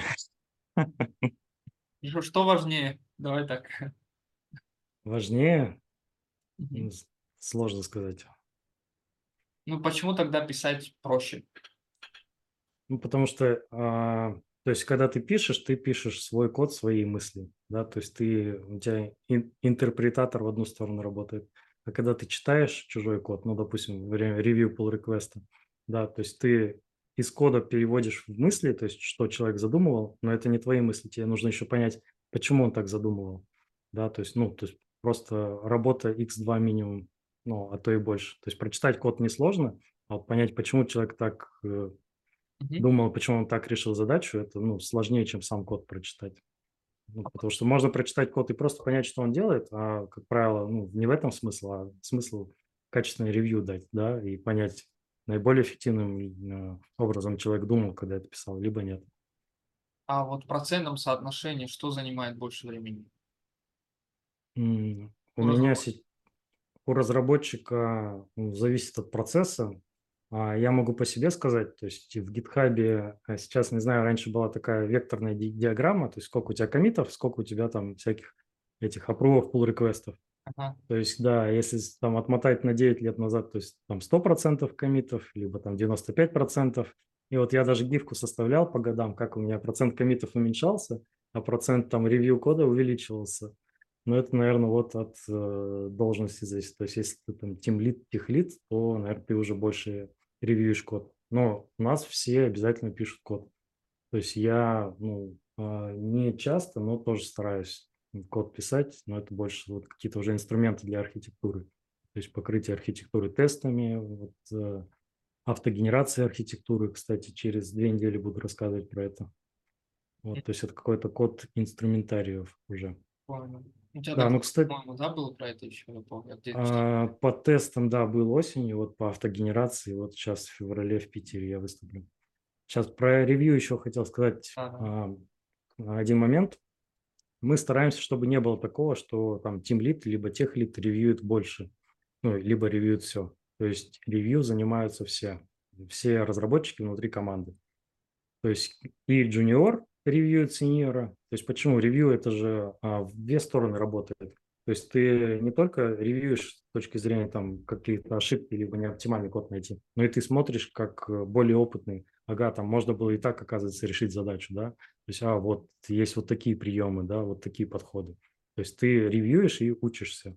Ну, естественно, там э, всегда бывает, что и джуниор находит там проблему у сеньора. То есть ревью – это у нас такой процесс, все, э, ну, любой может ревьюить как, э, любого. И сеньоры нормально относятся, да, то, что смотрят их код. Ну, э, естественно, иначе они нарушают про сарказм принцип. В принципе, да. Ну, не про, про уязвимость скорее.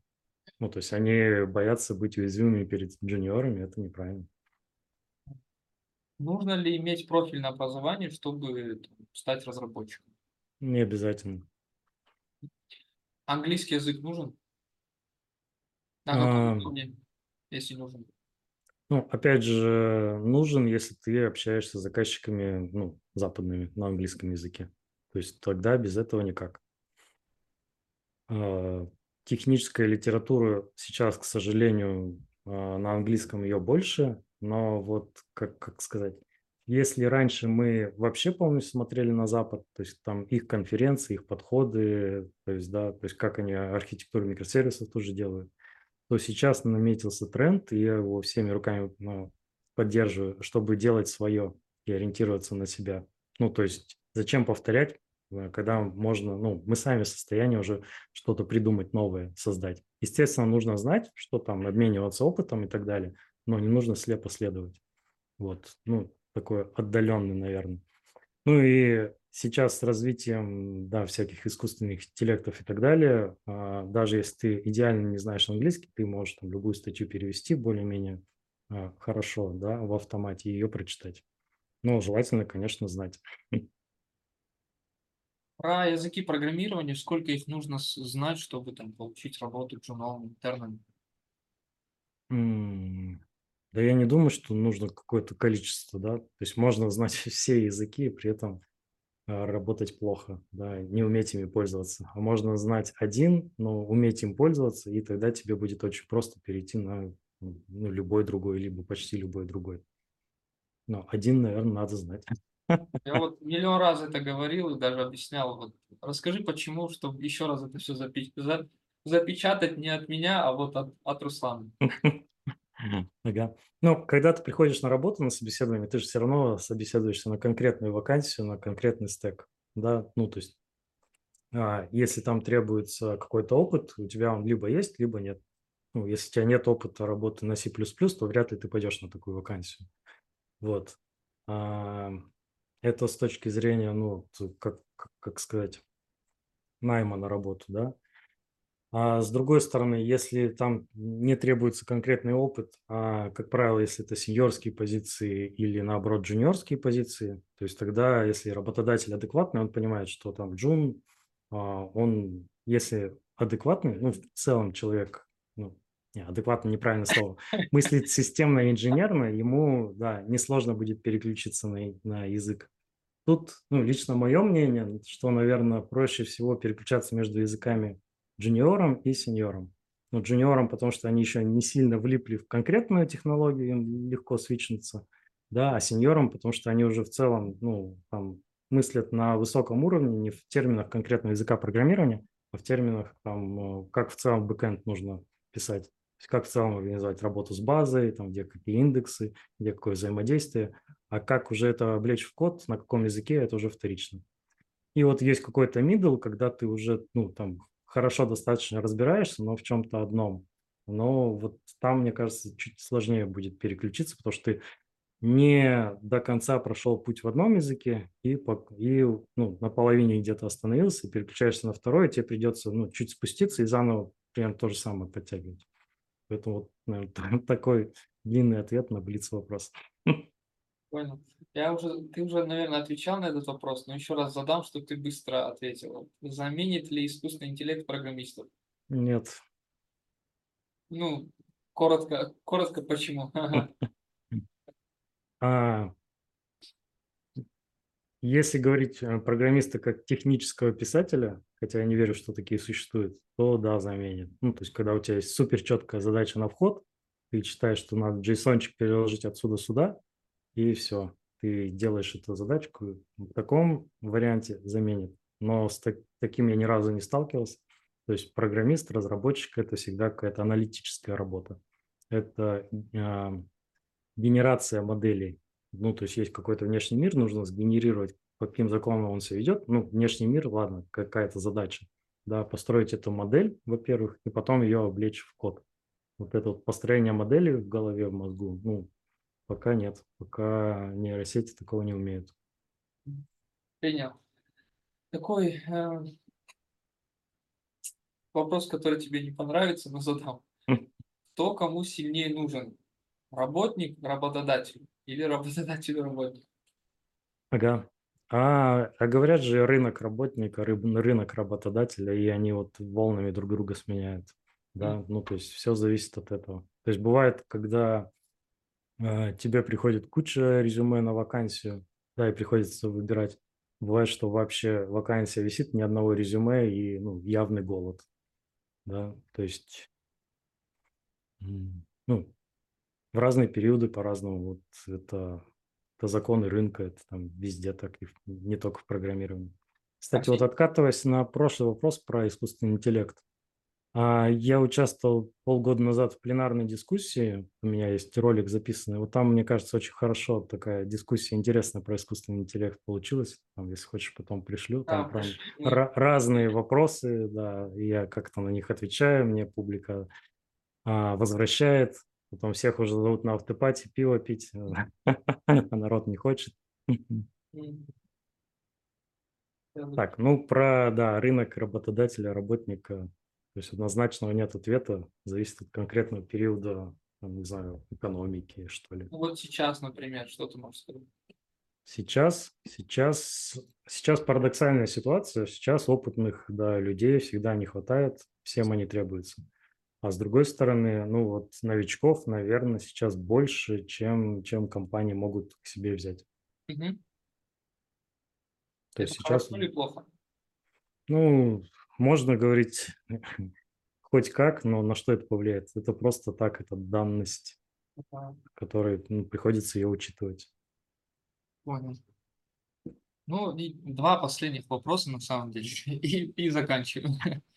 Ой, можно бесконечно говорить, но давай будем наверное, чуть закругляться. Вот такой вопрос, на самом деле для меня парадоксальный, но, наверное, там что-то очень глубоко что-то лежит. Вот э, Руслан Сафин, да, он там кучу всего делает, кучу задач, э, куча работников, да, куча ответственности и тому подобное. И тут э, написал Иосиф Зиранов, которого он никогда не знает, знать не знает и а, наверное, ну, никак дальше не будет работать с ним, но он почему-то согласился дать интервью на два часа, хотя его время очень ценно. Так это же я тебе написал. Нет, на самом деле, типа, мой ученик тебе написал, чтобы как-то связать нас. Вот почему ты согласился? Наверняка за этим что-то стоит очень, очень другое, так скажем, и глубокое. Ну, наверное, то же самое. То есть я хочу как-то влиять на мир, да, то есть не только там какими-то отдельными проектами реализованными, но как-то шире. Ну, собственно, в это укладывается, как я говорил, и преподавание, и там конференции, выступления организации. И вот, ну, наверное, такие интервью тоже а, позволяют, как сказать, ну, чтобы а, более широкий круг лиц со мной познакомился, и если вдруг по каким-то причинам, да, ну, я что-то дельное говорю, то это, как правило, аукается. Ну, то есть ты никогда не знаешь, ты просто что-то в мир говоришь, вещаешь, ты думаешь, блин, ни на что это не влияет, а через два года к тебе кто-то там приходит или в Твиттере пишет, а я там, не знаю, про тебя узнал вот тут-то, и поэтому я тебе сейчас написал и предлагаю тебе то-то. Я такой, о, нифига. Ну и так постоянно. Ну и да, то есть э, мой знакомый мне написал, а я как говорил, что я стараюсь не отказываться. Понятно. Так, ну, согласился. Спасибо большое, это очень ценно на самом деле. Ну, не так Спасибо. много таких людей встречается на интернете. Спасибо тебе, два часа вообще незаметно пролетело. Ну и последний, наверное, вопрос, который я ну, многим задаю.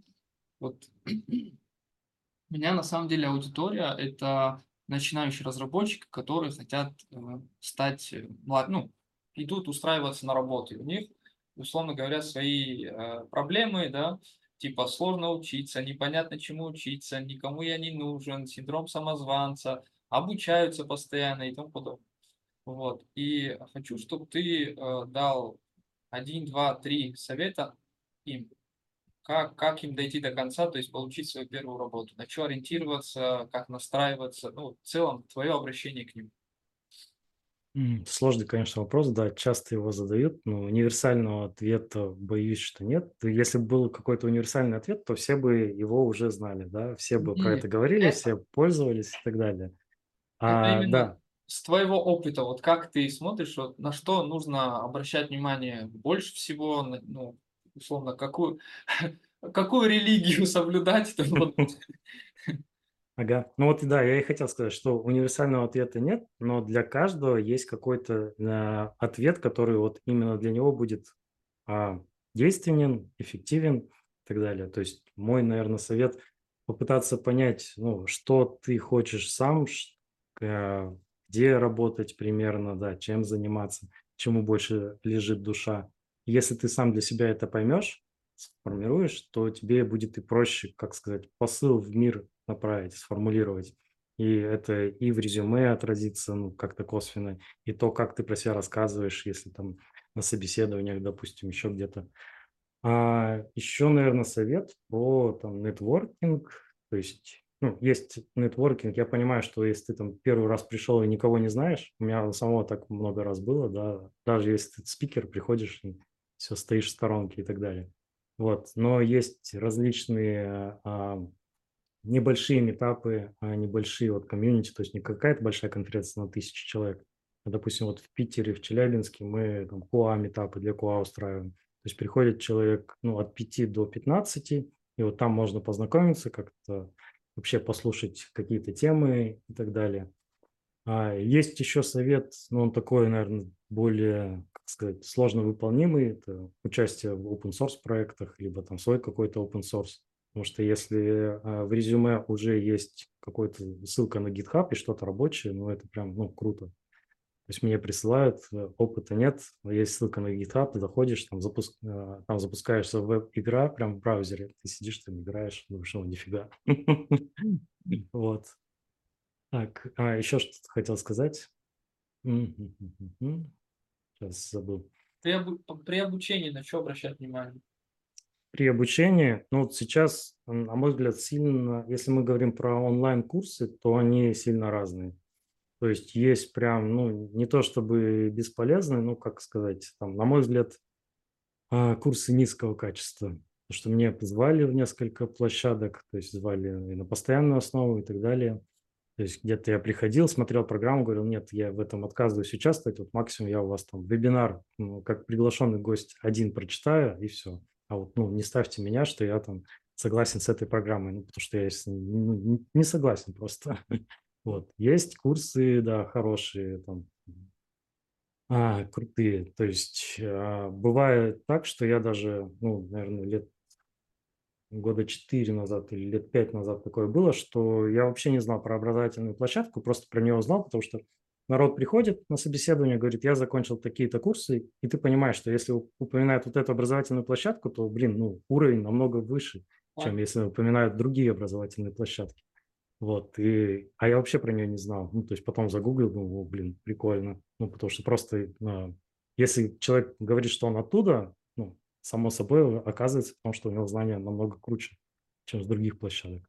То есть как-то оценивать вот площадки, курсы, на которые ты вы идете. Потому что это может, могут быть дорогие курсы, но толку от них будет, может быть мало. Вот. Ну и практика, да. То есть если курс без практики, на мой взгляд, это ну, прям а, вряд ли чему-то можно будет научиться. Ну, спасибо тебе, добрый человек. Спасибо Два тебе, часа да. пролетели незаметно, конечно, но Да, да, так и есть. вот. Еще раз спасибо за твой вклад вообще в целом в IT, в обучении. Да, и за, за твой тоже спасибо. Да, я знаю, что ты канал ведешь, и да, вот и обучением занимаешься. Что-то тоже стараюсь внести, свои, свои 5 копеек вставить. Вот. В целом, спасибо за вашу компанию. Я давно знаю, там, с 2000 точно, с 16-17 года точно знаю про вашу компанию. Вот, и стараюсь тоже отправить самых лучших, лучших и не лучших туда людей.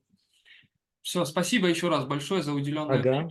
А, Очень ценно для меня. И все что, все, что ты рассказал, это очень ценно как для меня и для моих учеников, и в целом для новичков, не новичков. Вот в целом, вот, ну, это огромный вклад на самом деле в IT-индустрию, потому что оно только-только развивается. Раньше все было закрыто, никто никому ничего не- рассказывал, все были закрыты и тому подобное. И только-только вот сейчас ну, такой бурный рост, там какие-то там кто-то преподаватели, кто-то спикеры, и начинают друг другу что-то там делиться знаниями. А знания, ну, если им не делиться, то зачем они нужны? Да, да, все так. Все. Да, очень рад, что да, это ценно. Все, давай, на связи. Ага. Пока. Пока. Всем пока.